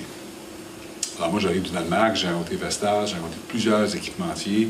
Alors, on évidemment Hélène qui est à côté ici, de, de GE. Alors c'est sûr que plus on va pouvoir donner aux équipementiers une prévisibilité, plus ils vont être ouverts à dire, ben là, on va s'installer, parce qu'à un moment donné, une palle de 107 mètres, là, ça voyage très mal. Alors, moi, je pense qu'on va y arriver naturellement. Il y a un minimum qu'on a présentement. On travaille prochainement dans le projet là, je, vais déposer, il va y avoir des appels d'offres. Il pourrait y avoir du gré à gré. Donc, Québec pourrait décider d'aller gré à gré si le prix est bon.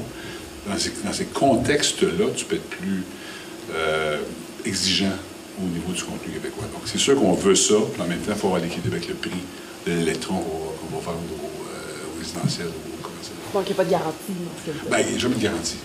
Non. Si on a une prévisibilité, je peux vous confirmer que parce que là, l'enjeu, c'est même pas ça. L'enjeu, c'est ce qu'on va avoir les turbines. Vestas, là, pour nommer celui-là, là, les commandes d'éoliens dans le monde dépassent leur capacité à produire. C'est la bonne nouvelle, on va dire, ouais, on va produire euh, ici au Québec, mais là, c'est juste avoir les turbines. Parce que si on n'a pas de turbines, là, au côté québécois, il n'y aura pas d'éoliens. C'est très stratégique tout ce qui se passe présentement, mais c'est clair qu'on veut avoir le plus possible de, de, de travaux qui vont ici. Puis de toute façon, toute l'ingénierie, on fait des pales déjà, on a du service conseil, j'ai visité Galex ce matin, il y a plusieurs choses qu'on peut offrir qui sont de qualité. de facto, les gens veulent travailler localement, c'est beaucoup plus efficace pour tout le monde. Est-ce que vous disiez un pourcentage? Est-ce que vous... Non, ça ne pas comme ça. On peut pas être, c'est trop, on peut pas être dogmatique avec des pourcentages, non. Prochaine question. Euh, oui, pour euh, Frédéric Côté. Euh, je pense que on est bien placé pour dire que l'éolien a fait ses preuves. Alors, on a développé cette énergie-là et on, s'entend que le gouvernement a une grande ouverture pour développer davantage euh, cette possibilité-là pour l'énergie euh, verte au Québec. Euh, bon, euh, le solaire, euh, on voyait ça partir tranquillement.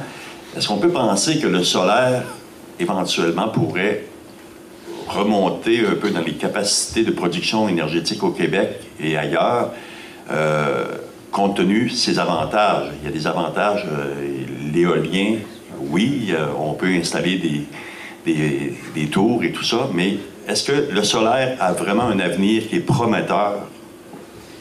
Clairement, oui. D'ailleurs, on en parlait ce matin.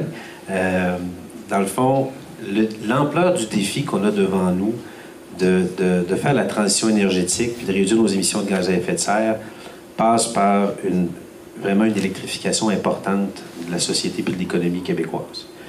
Puis, on n'est plus dans une dynamique aujourd'hui euh, euh, où les, les, filières sont vraiment en concurrence les unes avec les autres. On est vraiment dans une logique où comment on peut aller sortir le maximum d'énergie qu'on a sur le territoire québécois, qui est renouvelable, pour répondre à nos besoins au meilleur coût possible. C'est toujours l'équilibre.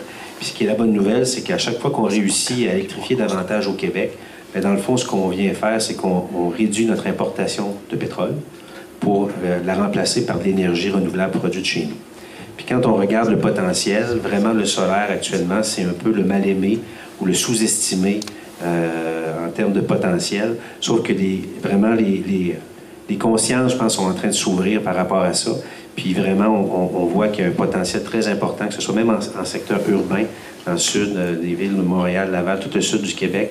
Il y a vraiment un potentiel très important. Puis moi, je suis convaincu que le futur va faire une plus grande part à, à l'énergie solaire dans le futur au Québec. Euh, D'ailleurs, il y a eu un reportage cette semaine sur le site de Radio-Canada qui était assez euh, éloquent là-dessus pour illustrer le potentiel vraiment de cette source-là. Ça fait partie des solutions d'avenir. Puis actuellement, je trouve que c'est une solution qui a été un peu escamotée à, à tort. Euh, donc vraiment, moi, je suis confiant pour la suite des choses pour, pour l'éolien et le solaire au Québec. Est-ce qu'il n'y avait pas d'autres questions? Oui, j'en aurais peut-être une pour M. Fitzgibbon. Euh, vous parlez de LM tout à l'heure. Euh, je me demandais comment vous voyez l'avenir pour. Euh, on- je pense qu'elle n'en voit pas. Ouais, c'est ça. Euh, comment vous voyez l'avenir justement pour euh, l'éolien offshore?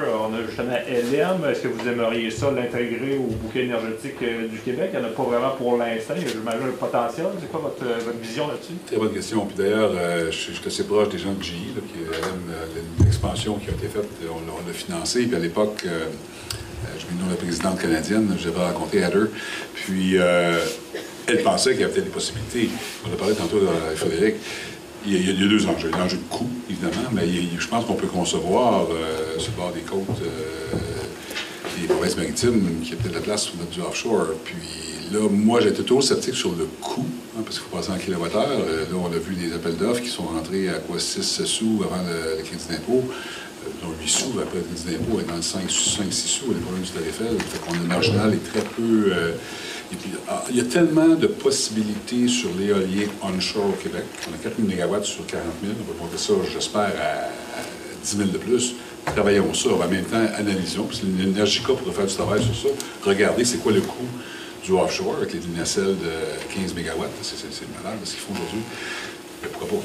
Moi, je serais ouvert à ça, mais là, il faut c'est question de balancer, d'équilibrer euh, le coût marginal. Parce que là, on est en le bloc patrimonial qui ne coûte pas, euh, pas grand-chose. Puis là, toute l'addition d'énergie renouvelable, comme Michael sait bien, on parle de 10, 8 à 9 000 MW. Là, on regarde ce qui va coûter moins cher, c'est ce qu'on ne consomme pas.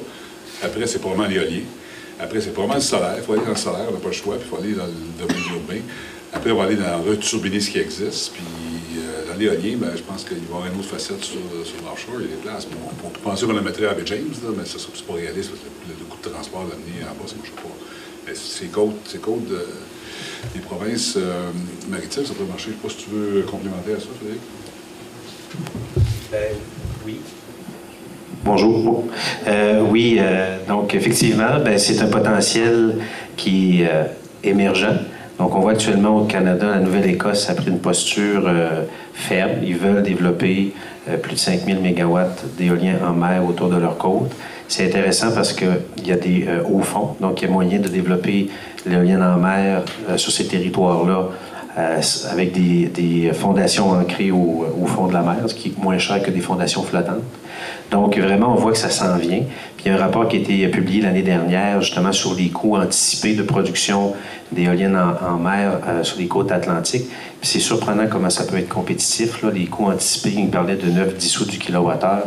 Moi, je m'attendais à ce que ce soit plus cher que ça. Parce que ce qui contribue de façon importante à réduire les coûts de production éolien, le facteur numéro un, c'est la qualité du vent.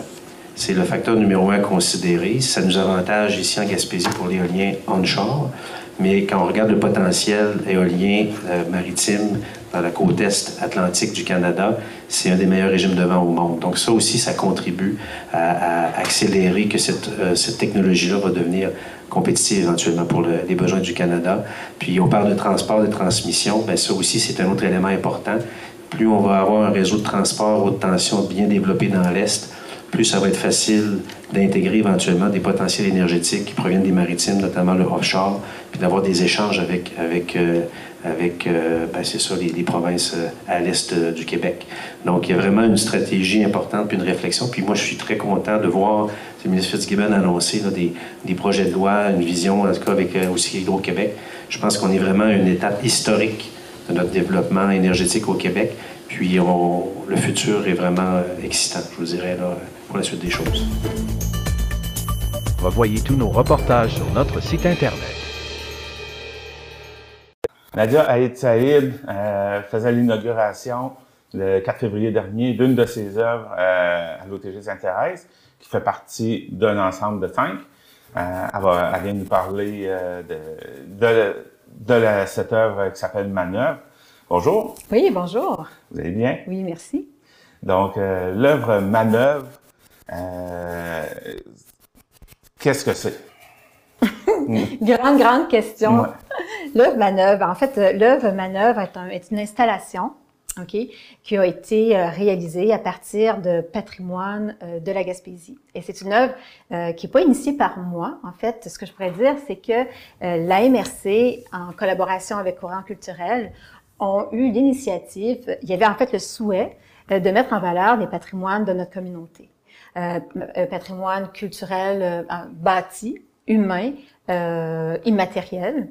Et en fait, ils ont demandé euh, à la communauté, donc ils ont créé dans chacune des villes une petite communauté euh, de, de, de, gens, en fait, un, un regroupement citoyen, de eux-mêmes choisir qu'est-ce que eux considéraient qui valait la peine d'être vraiment nommés. Et là, il y a eu, écoute, euh, une quinzaine de thèmes euh, qui ont été sélectionnés, qui ont été nommés par eux.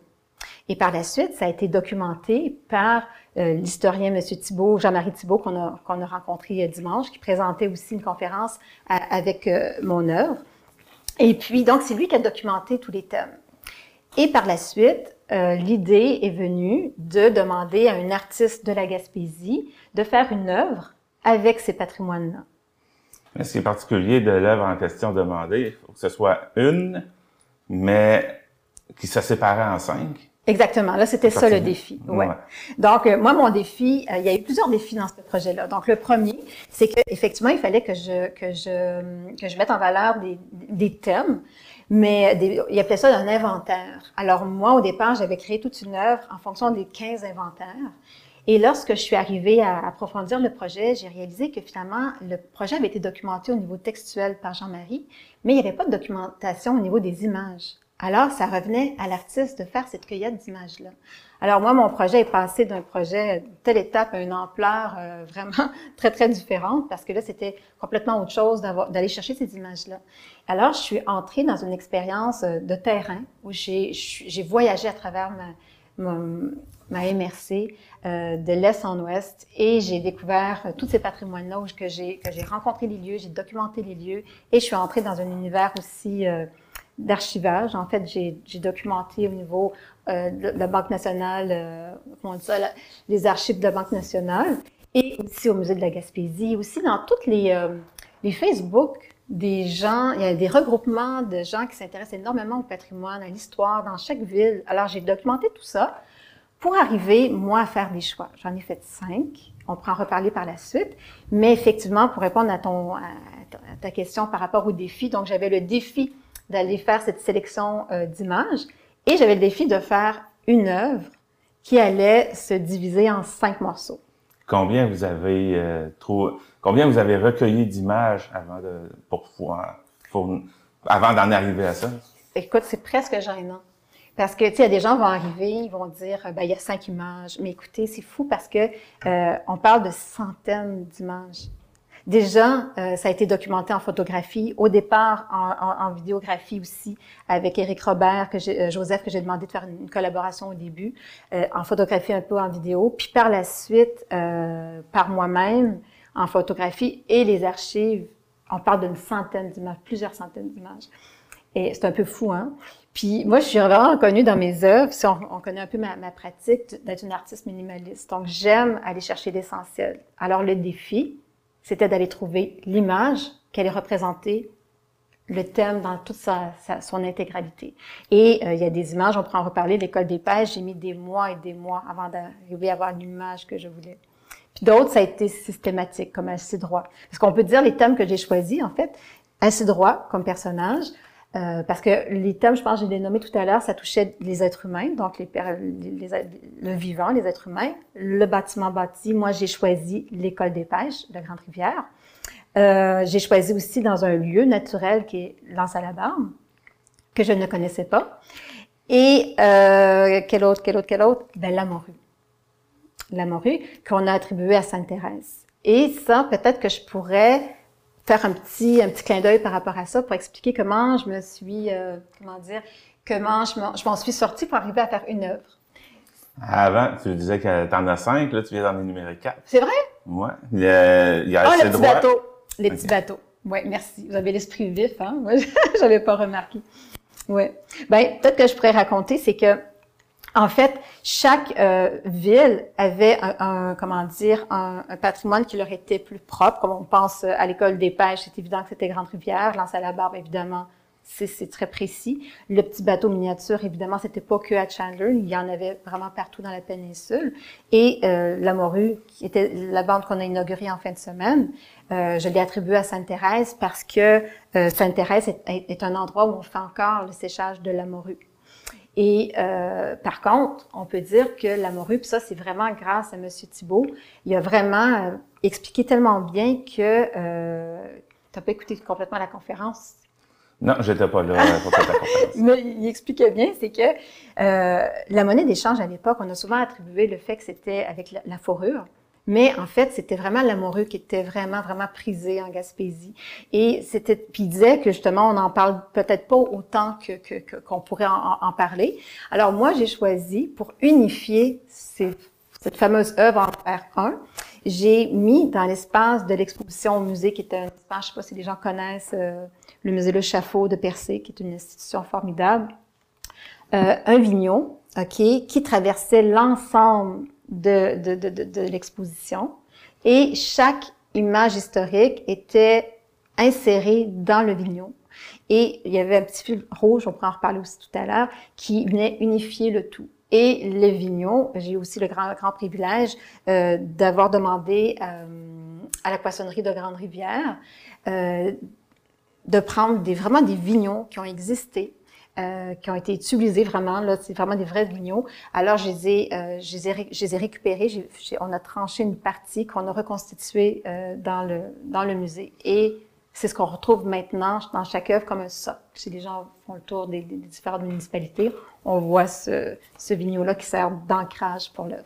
Les vignons en question, c'était c'était vraiment des vignons qui étaient utilisés comme... euh, Vraiment, ouais. Puis donc, c'est magnifique parce que euh, ce qu'on veut aussi, moi, je, je voulais avoir une facture d'art contemporain, mais en même temps, avec toute sa richesse anthropologique, euh, tout ça. Donc, le vignon, c'est vraiment, euh, on voit vignon avec euh, les, les rondins vraiment initiaux, avec le grillage. euh, vraiment, il y a vraiment eu des morues qui ont été déposées sur ce grillage-là.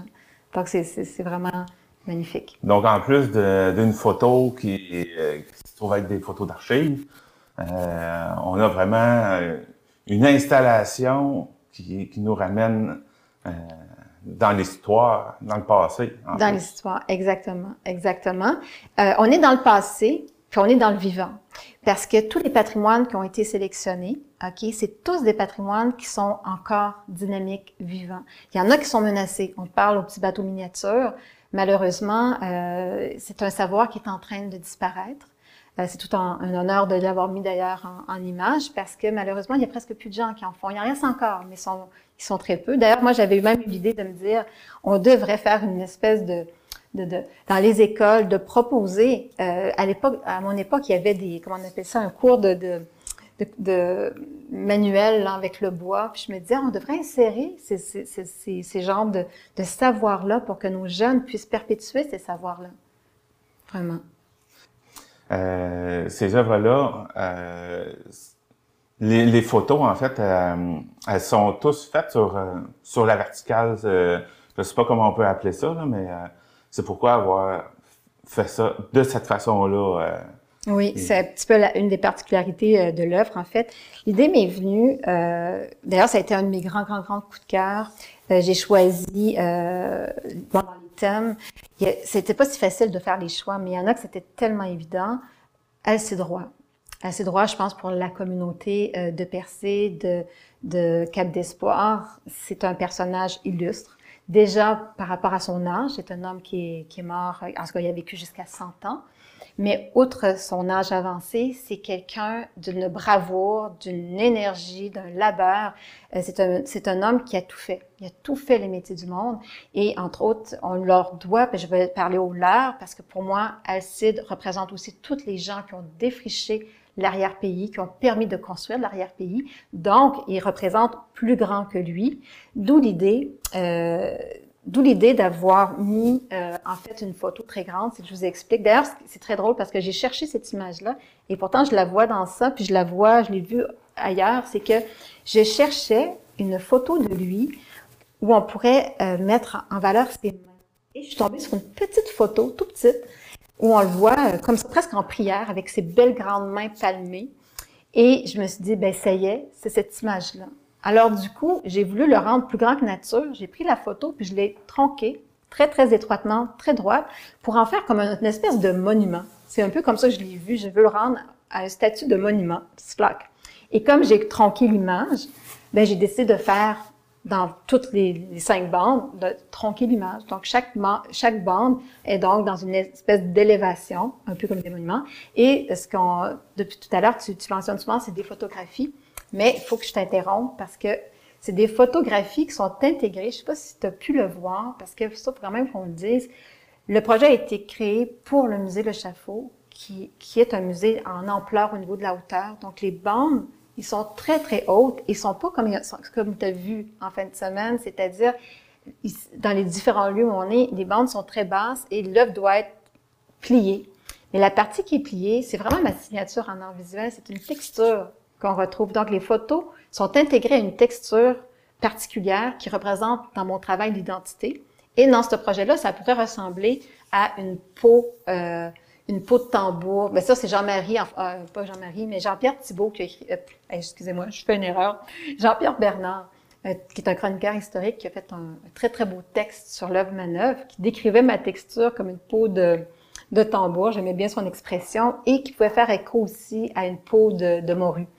Mais dans mon travail, c'est une texture matière que j'appelle, qui s'appelle origine, qui rappelle notre vraie identité. Donc, je trouvais ça très approprié qu'à travers nos patrimoines, et moi, en tant qu'artiste de la communauté, que je puisse mettre un petit peu ma signature artistique. Donc, c'est pas juste des photos historiques, il y a vraiment ma, ma, ma griffe, si tu veux, d'artiste. Moi, j'avais remarqué ça, euh, le, le bas de la photo. euh, Ouais, tu l'avais vu. Mm. Ok. Mais euh, c'est ça, j'avais pas vu ça de cette façon-là, par exemple. Ouais, je pense que je l'ai pas raconté. Non. Non, j'ai pas eu le temps de le raconter euh, dimanche. Ouais. Mais je trouve ça important de le dire parce que euh, les gens qui vont connaître mon, mon travail, si on vient, euh, bon, on va voir mon site web, on va voir mes œuvres, il y a toujours cette petite trace-là dans mon travail, cette texture-là euh, qui est vraiment euh, propre à, à ma pratique. Ouais. Euh, on, on parlait des thèmes. Bon, il y a, il y a assez droit pour euh, percer comme de foire. Oui. Euh, tu as parlé de la morue aussi euh, pour euh, Sainte-Thérèse. Sainte-Thérèse. Pour ce qui est de Grande-Rivière, tu parles de, de l'école des pêches. L'école des mais- pêches. Oui, Euh, l'école des pêches. Euh, l'école des pêches, ça, pour moi, c'était super important d'en parler parce que l'école des pêches, moi, je suis un peu, euh, je dis souvent, je suis, je suis ici parce que l'école des pêches existe, parce que mon père est venu, lui, euh, d'Algérie pour aller étudier là-bas. Et euh, c'est un peu ce que j'ai voulu aussi raconter dans cette œuvre-là. Quand je vous disais que j'ai mis des mois et des mois à chercher une image, c'est que je me demandais comment j'allais traiter ce thème-là. Puis, à un moment donné, ça, je vais, je vais en parler de ce livre-là.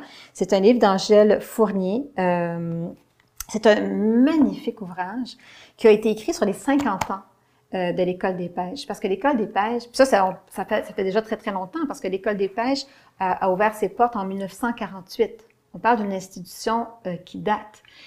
Et je, je, je me disais, c'est pas tellement le bâtiment que je vais mettre en valeur comme tel, même si le bâtiment, parce qu'on sait qu'il y a une histoire particulière, le bâtiment original a été brûlé dans les années, je pense, 1984. Et donc, le bâtiment n'existe plus. Ils ont fait, ils ont fait des, euh, des, des d'autres sections, puis tout ça. Donc, c'est un magnifique immeuble. Mais ce que je voulais euh, révéler, en fait, c'est que c'est un bâtiment qui a construit un savoir, un savoir maritime. Et euh, à un moment donné, je, je, je feuilletais ce- cette charmante euh, revue-là, pas revue, mais livre, et je suis tombée sur cette image-là. On voit presque pas, c'est complètement effacé, mais c'est une image en charpente. On voit la charpente du bâtiment. Puis je me suis dit, ben c'est exactement ce que je veux parce que, un, ça révèle le bâtiment original, mais deux, c'est que le fait qu'on on voit la charpente, on voit la structure, ben je me disais, ben c'est justement, je veux montrer qu'on a construit un savoir. Et j'ai mis ce bâtiment-là et je l'ai amalgamé avec une autre image où on voit l'armature d'un bateau en bois en train de se faire construire et je les ai jointes ensemble. Donc, si les gens veulent voir l'image, si les gens qui ne sont pas allés au musée, c'est à l'école des pêches en ce moment. On le voit quand on entre à l'école des pêches, on c'est accessible à tout le monde, on peut aller voir, puis on voit cette, œuvre-là. Et cette œuvre-là, on ne sait pas elle de qui. On a cherché ça, j'ai mis toute un- une panoplie de personnes à chercher l'image, on l'a jamais trouvée. Alors, on a réussi avec un graphiste à, à révéler l'image. Donc, imaginez-vous, on est parti de cette image-là à une immense image. euh, Donc ça, ça a été un coup de, un coup de génie. J'étais vraiment fière de mon coup. Là. Un coup de génie. Eh, Comme si je disais que j'étais un génie. Non, un coup de... de Un coup de maître. un coup de maître, là, ouais. De cette graphiste-là, en fait, ouais. Euh, ensuite, euh, quand thème, bon, vous avez dit pour Chandler, c'est euh, les petits bateaux. Les petits bateaux. que vous vouliez mettre ça en valeur parce que c'est un savoir qui est en train de, de disparaître. Vraiment un savoir qui est en train de disparaître. Puis c'est un objet qui est magnifique, artisanal, et malheureusement, c'est tout le temps. le- le- on- C'est un objet qui était, comment dire, très pri- prisé par le tourisme, mais malheureusement, avec tout ce qui se fait euh, si peu cher, maintenant, les gens veulent pas investir dans un. D'ailleurs, c'est- rien, hein, payer un bateau, et des bateaux sont à 25, 30 dollars. Il y a un labeur immense. On se- on on- on- n'imagine pas le travail euh, immense qui est mis pour la fabrication d'un bateau. Malheureusement, j'ai pas eu accès à pouvoir euh, visiter les lieux. Ça m'a été refusé. Mais euh, je sais que c'est un savoir qui demande énormément d'étapes. D'ailleurs, Jean-Marie l'a aussi bien expliqué. C'est, c'est un, c'est un art. C'est vraiment un art. Et euh, pour ce qui est de Port Daniel Gascon, vous avez dit euh, que c'est euh, point, je me rappelle plus déjà du nom. Lance à la barbe. Lance à la barbe. bon. Euh, Euh, pourquoi? Et, la et, et tu ne connaissais pas. On, se, ça- on se tutoie, oui. Merci. Euh, ben non, tu ne connaissais pas et moi non plus. Et pourtant, je suis née ici et j'a- j'avais aucune idée c'était quoi Lance à la barbe. Et ça a été le premier lieu que j'ai documenté. J'étais très curieuse. On était rendu, euh, la saison était avancée en automne. Je, voulais vraiment aller, puis avant que justement l'automne arrive, puis que j'ai pas accès à voir les bateaux, puis tout ça. Et euh, ben, en fait, on connaît très peu l'endroit parce que c'est pas accessible sur la 130. On le voit pas de la 132. Donc on est, euh, on est vers la fin de Gascon. Moi, je pensais que c'était à Port-Daniel. Je m'étais rendue à Port-Daniel, mais c'est vraiment à Gascon. Et euh, on doit faire un- sillonner des petits chemins avant de se rendre euh, sur le bord euh, de l'Anse. Et donc, c'est un endroit qui, qui, est, qui est discret. C'est surtout la communauté qui, qui l'utilise. C'est- C'est un endroit hyper dynamique. Les gens, on voit que c'est un, un lieu que les gens aiment côtoyer. Et c'est un lieu qui se découvre par la mer. Vraiment par la mer, parce que les voiliers accostent et puis, euh, puis voilà. Donc, euh, et cette, cette, cette, euh, cette anse-là, euh, là, j'ai fait des choix, j'ai vraiment fait des choix artistiques parce que j'étais un petit peu tiraillée et j'ai fait des choix aussi que finalement, qu'on voit pas dans la MRC, c'est que je- j'en ai, j'ai fait des rajouts euh, au musée, j'ai rajouté des images, c'est que là, j'étais tiraillée entre deux idées. J'ai eu la chance là-bas de, de, de, comment dire, Éric McGuinness, j'ai fait la rencontre d'un pêcheur qui m'a amené en mer. Et là, c'est là que j'ai commencé, j'ai demandé à Éric Robert Joseph de venir avec moi documenter la côte. Donc vraiment, je suis allée loin, on a filmé, on a documenté tout ça. Et après, plus je- j'en découvrais sur l'Anse, plus c'était formidable. J'ai eu la chance de rencontrer le capitaine Morin avec son fils que je connaissais, Dominique, de l'enfance, qu'on s'était jamais revu. Et j'ai trouvé ça vraiment formidable parce que quand on parlait tout à l'heure de patrimoine, moi j'aime penser que tous ces patrimoines-là sont, vraiment vivants parce que c'est de les trois générations dans un même bateau. C'est assez formidable. Donc on a aussi documenté les mains, les manœuvres de ces pêcheurs-là. Mais à la fin, j'ai pas mis ça dans ma bande. J'ai fait des belles, on a fait des belles photos avec Eric qu'on a mis en exposition. Ce que j'ai choisi, c'est peut-être un petit peu euh, euh, étonnant, c'est que j'ai décidé de mettre en valeur un fossile. Parce que l'anse à la barbe des fossiles de millions d'années. Quand j'ai su ça, moi, j'ai trouvé que ça m'a rendu un peu modeste et humble. Puis j'ai dit, ah, je vais mettre vraiment la nature en, valeur. Donc, c'est comme ça que j'ai fait le traitement de cette anse-là. Donc, euh, j'ai mis, on voit le quai, et avec son ouverture vers la mer, avec ce fossile-là, qu'on, fossile, voyons, fossile qu'on retrouve en plein centre de, l'œuvre. Donc, euh, voilà, c'est comme ça que j'ai traité, euh, j'ai traité le sujet avec vraiment un clin d'œil euh, aux pêcheurs, à tous les, les gens là, qui, euh, qui, qui ont contribué à, à faire de ce séjour-là dans l'anse magnifique. Je l'ai mis euh, sur les murs avec en- vraiment des belles mains en, en photo couleur. Ouais, ouais. Ça, cette photo-là, c'est celle que vous avez présentée au musée, dans votre montage manœuvre? Dans le montage manœuvre, j'ai choisi une photo historique de Lens. Ah oui, en plus, on n'a même pas utilisé les photos qu'on a fait avec, avec Eric. C'est un peu cruel, les choix. On a que choisi une photo j'aurais pas l'occasion de voir ça. Non, non. Mais euh, on peut voir une belle image historique. Et avec ce fossile-là qui appartenait à, il faut que je dise les noms, Dominique Attotte. En plus, je suis allée, euh, j'ai contacté le, le- comment dire, le groupe de min- minéralogie de la Gaspésie. Ils sont venus avec moi, ils ont été tellement généreux. On a, on a fait vraiment de la cueillette sur les lieux, mais à la fin, j'ai choisi un, un fossile qui appartenait à quelqu'un qu'on a euh, documenté en- au niveau de la photographie, parce que je trouvais qu'on, on- c'est comme si on voyait comme des, des mains dans ce fossile-là, puis je trouvais que je l'ai mis à la même hauteur que, que les mains d'Alcide. Parce que moi, c'est sûr, les gens ne voient pas tous les détails que moi j'ai pensé dans ce projet-là, mais quand on le voyait dans son ensemble, euh, c'est ça, je trouvais que ça faisait écho avec les mains, le fossile. Donc euh, là, j'espère que j'intrigue les gens, puis que là, les gens vont aller dans les différentes municipalités pour voir de leurs yeux. Ben, justement, euh, où est-ce que les gens peuvent voir ces œuvres-là dans les différentes municipalités? Euh, tout à l'heure, je parlais de, de celui que vous avez fait à l'OTJ. Donc, Ouais. celui de Sainte-Thérèse est à l'OTJ. Oui. Euh, ceux ceux des, des autres municipalités, où est-ce que c'est ça? Hey, en plus, chaque, chaque lieu a des noms. Je pense que je vais peut-être pas bien dire les noms, mais euh, à, à- Cap d'Espoir, c'est le centre communautaire de, de Cap d'Espoir. Je pense que ça s'appelle comme ça. OK, fait qu'au Club de l'Âge d'Or. Ben, c'est le Club de l'Âge d'Or euh, qui est là. Euh, non, je Donc, pense que c'est l'école d'agri- euh, de permaculture. Pardon. L'école Ça, de c'est à Val d'Espoir, ça. C'est ça. Qu'est-ce que j'ai dit? Oh, j'ai dit Cap d'Espoir. Ouais. Mais non, non, non, non, je me trompe. Val d'Espoir. Même tout à l'heure, quand je parlais d'Alcide, je pense que j'ai dit Cap d'Espoir, mais c'est Val d'Espoir, pardon. OK. Donc, euh, euh, Val d'Espoir, on parle du centre, euh, l'école de permaculture. OK. Euh, voyons. Sainte-Thérèse, c'est l'OTJ. Sainte-Thérèse, c'est l'OTJ. L'école des pêches pour Grande-Rivière.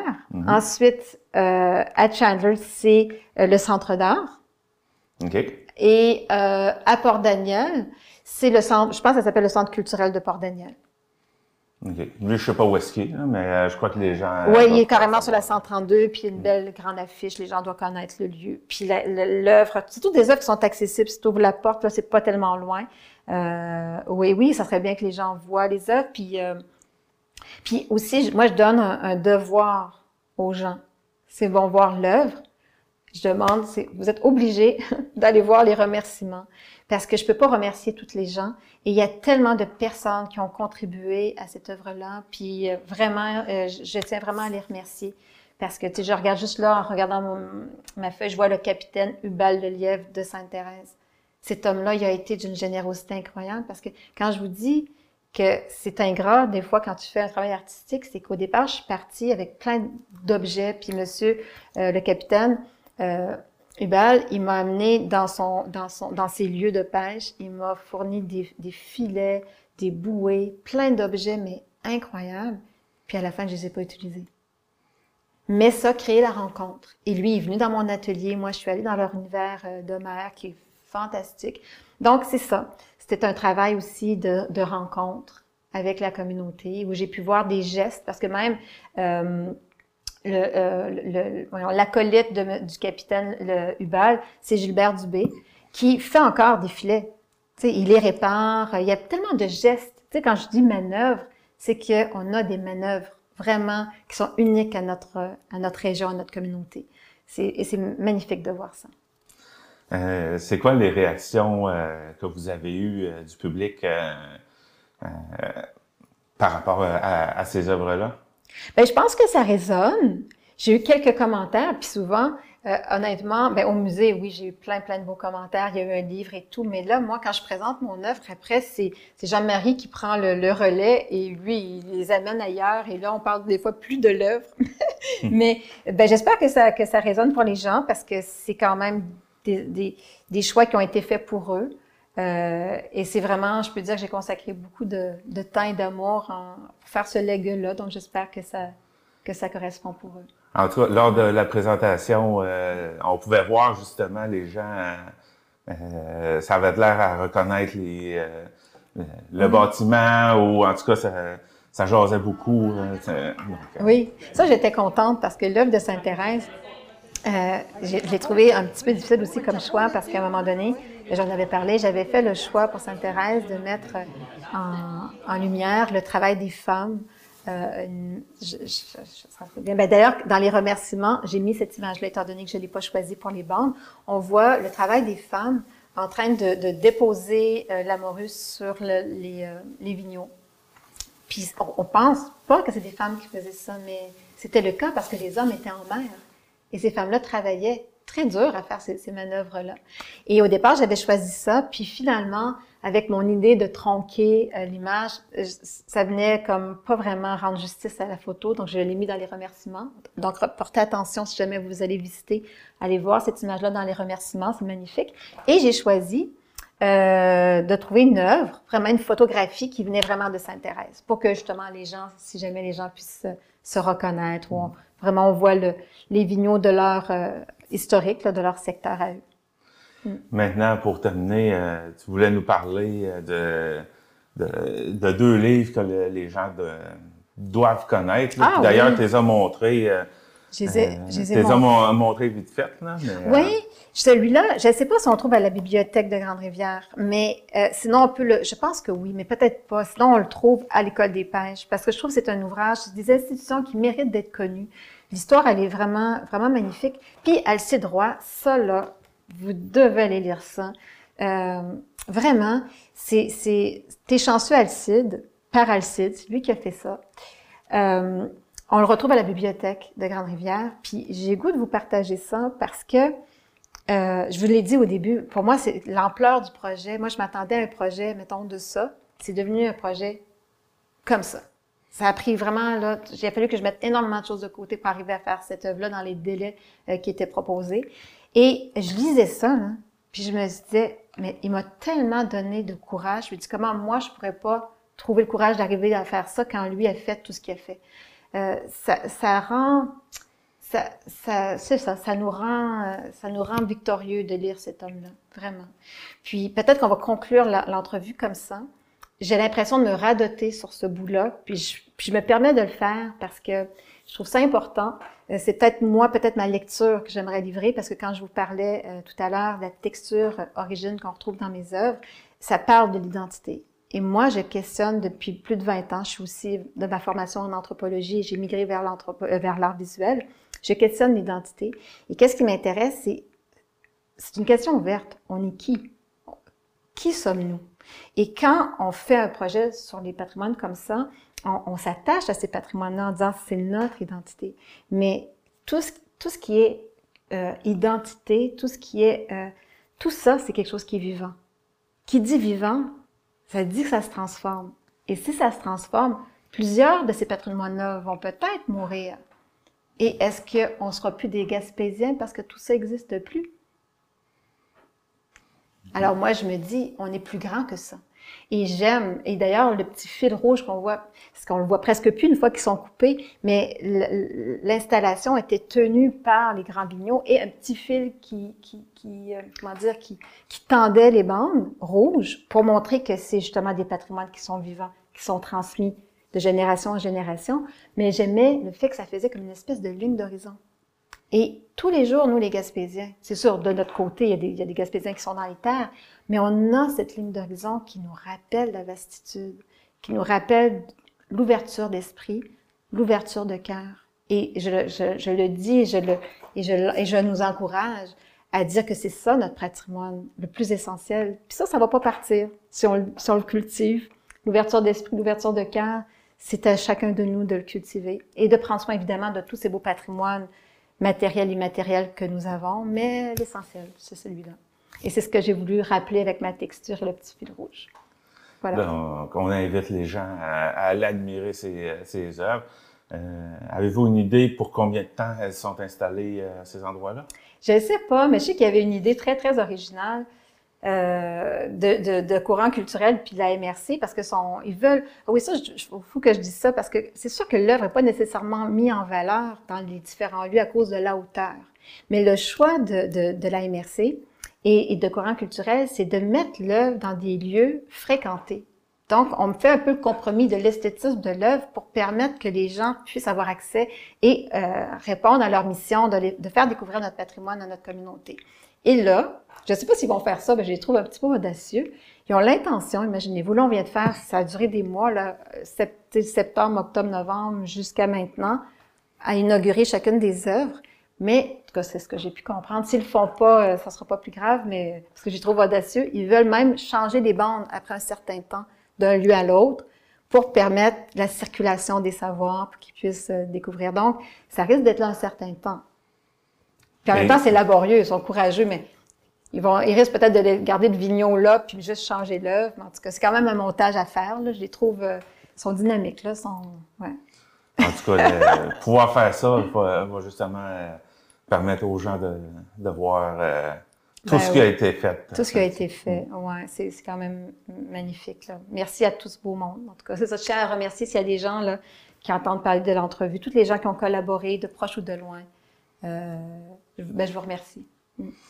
On a fait euh, le tour. je- On a fait le tour, c'était pas si facile parce que c'est un projet vaste. Mm.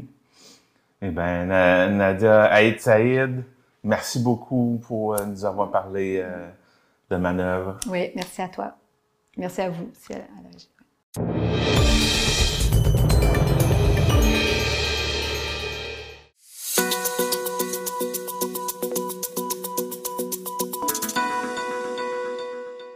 Diane Leboutillier a mis en vente son domaine à Sainte-Thérèse de Gaspé, selon ma Gaspésie. La députée ministre Diane Leboutillier et son conjoint ont mis en vente leur domaine situé à Sainte-Thérèse de Gaspé pour 1 349 000 dollars. Présentée par le courtier Christian Cyr de Royal Lepage, cette propriété exceptionnelle s'étend sur plus de 83 acres, offrant une vue imprenable sur la mer. Le domaine comprend une maison principale, une maison secondaire, sept chalets, deux écuries, un garage atelier et une serre, tous reliés aux services essentiels. En outre, la propriété dispose d'un permis de pourvoirie, faisant d'elle un site idéal pour l'hébergement touristique au cœur de la nature paisible. Les images révèlent un entretien soigné de la propriété. Construite en 1989, la maison principale et le terrain sont évalués à 530 800 dollars, bien que la valeur foncière n'ait pas été révisée depuis 2019 selon le rôle d'évaluation municipale. Les taxes municipales et scolaires s'élèvent à un total de 8 256 dollars, avec un dernier compte de taxes municipales de 7 734 dollars et les taxes scolaires de 522 dollars.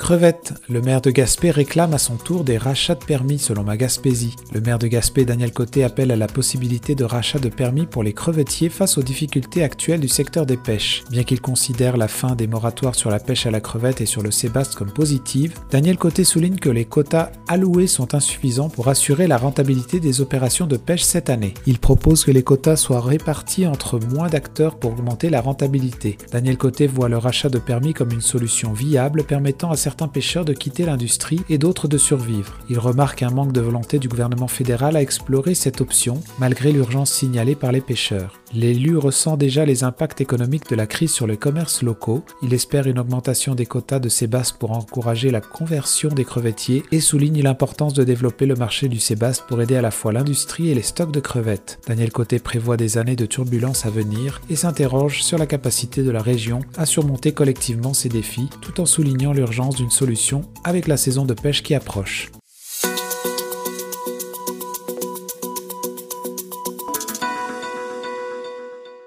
Les travailleurs de l'éducation acceptent les offres de Québec selon Radio Gaspésie. Les membres du syndicat des travailleurs de l'éducation de l'Est du Québec ont récemment ratifié leur nouvelle convention collective avec le gouvernement du Québec, mais non sans réticence, notamment de la part du personnel de soutien. Ce dernier a approuvé les termes du nouveau contrat de travail avec une faible majorité de 50,7%. Par contre, les enseignants ont montré un soutien plus fort avec 64,8% d'approbation pour les offres sectorielles et 81,6% pour l'intersectoriel, incluant une augmentation salariale de 17,4% sur 5 ans. La présidente du STEQ, Anne Bernier, a commenté ces résultats, soulignant la division marquée entre les travailleurs de soutien et le gouvernement. Elle souligne qu'il reste du travail à faire.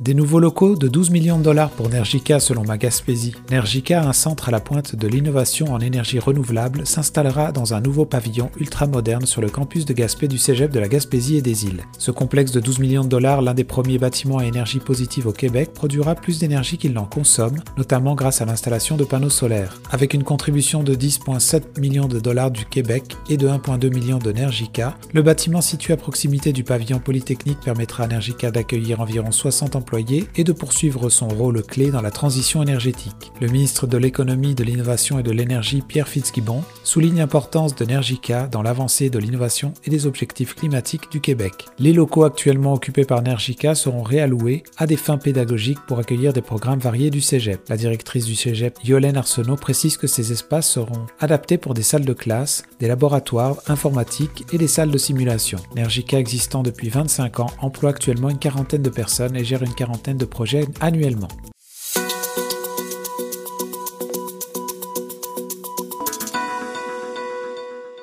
Diane Le Boutillier briguera un quatrième mandat selon l'avantage gaspésien. L'actuel député libéral de Gaspésie, les îles de la Madeleine, Diane Le Boutillier, a annoncé qu'elle briguerait un quatrième mandat. Victorieuse en 2015, 2019 et 2021, elle a constamment augmenté son pourcentage de voix passant de 39 à 46%. Son annonce a été faite devant la Chambre de commerce de l'industrie de la Matanie, une région nouvellement incluse dans sa circonscription redéfinie par les prochaines élections fédérales. Diane Le Boutillier, également ministre des Pêches, des Océans et de la Garde côtière canadienne depuis l'été dernier, se positionne comme une défenseuse ardente des intérêts régionaux à Ottawa. Toutefois, la compétition s'annonce serrée. La circonscription provinciale de Matane, Matapédia, est un bastion du Parti québécois et au niveau fédéral, la circonscription actuelle d'Avignon, la Métis Matane-Matapédia, est représentée par le Bloc québécois. La nouvelle circonscription de Gaspésie, les îles de la Madeleine, Listigouge, qui remplace celle actuelle, montre une lutte serrée entre les libéraux et le Bloc, avec une légère avance pour les libéraux selon les analyses de Québec 125. Cependant, la situation pourrait évoluer car la députée bloquiste Christina Michaud n'a pas encore annoncé sa décision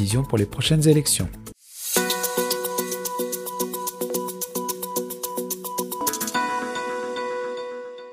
Les préfets ont eu une rencontre positive avec le ministre Pierre Fitzgibbon, selon ma Gaspésie. Lors d'une rencontre privée avec le ministre de l'économie, de l'innovation et de l'énergie Pierre Fitzgibbon à Gaspé, les préfets de la région ont discuté de sujets clés tels que l'éolien, les pêches, la forêt et l'habitation. Le principal sujet évoqué a été l'éolien, notamment la nécessité d'ajouter des lignes de transport pour développer et renforcer les parcs éoliens existants. Le ministre Fitzgibbon a indiqué qu'il y aura des nouvelles lignes d'ici 2035. Les préfets ont également souligné l'importance de la Gaspésie en tant que pôle de de composantes éoliennes, demandant que de nouvelles entreprises dans ce secteur soient installées dans la région. Sur le sujet des pêches, les élus ont insisté sur la nécessité de diversifier le secteur pour préserver les emplois. Concernant le logement, ils ont exploré de nouveaux modèles pour stimuler la construction en lien avec la création d'emplois. Le préfet Daniel Côté a exprimé une excellente connexion avec le ministre Fitzgibbon, tout en notant que la question des prix élevés de l'essence en Gaspésie n'a pas pu être abordée par le ministre.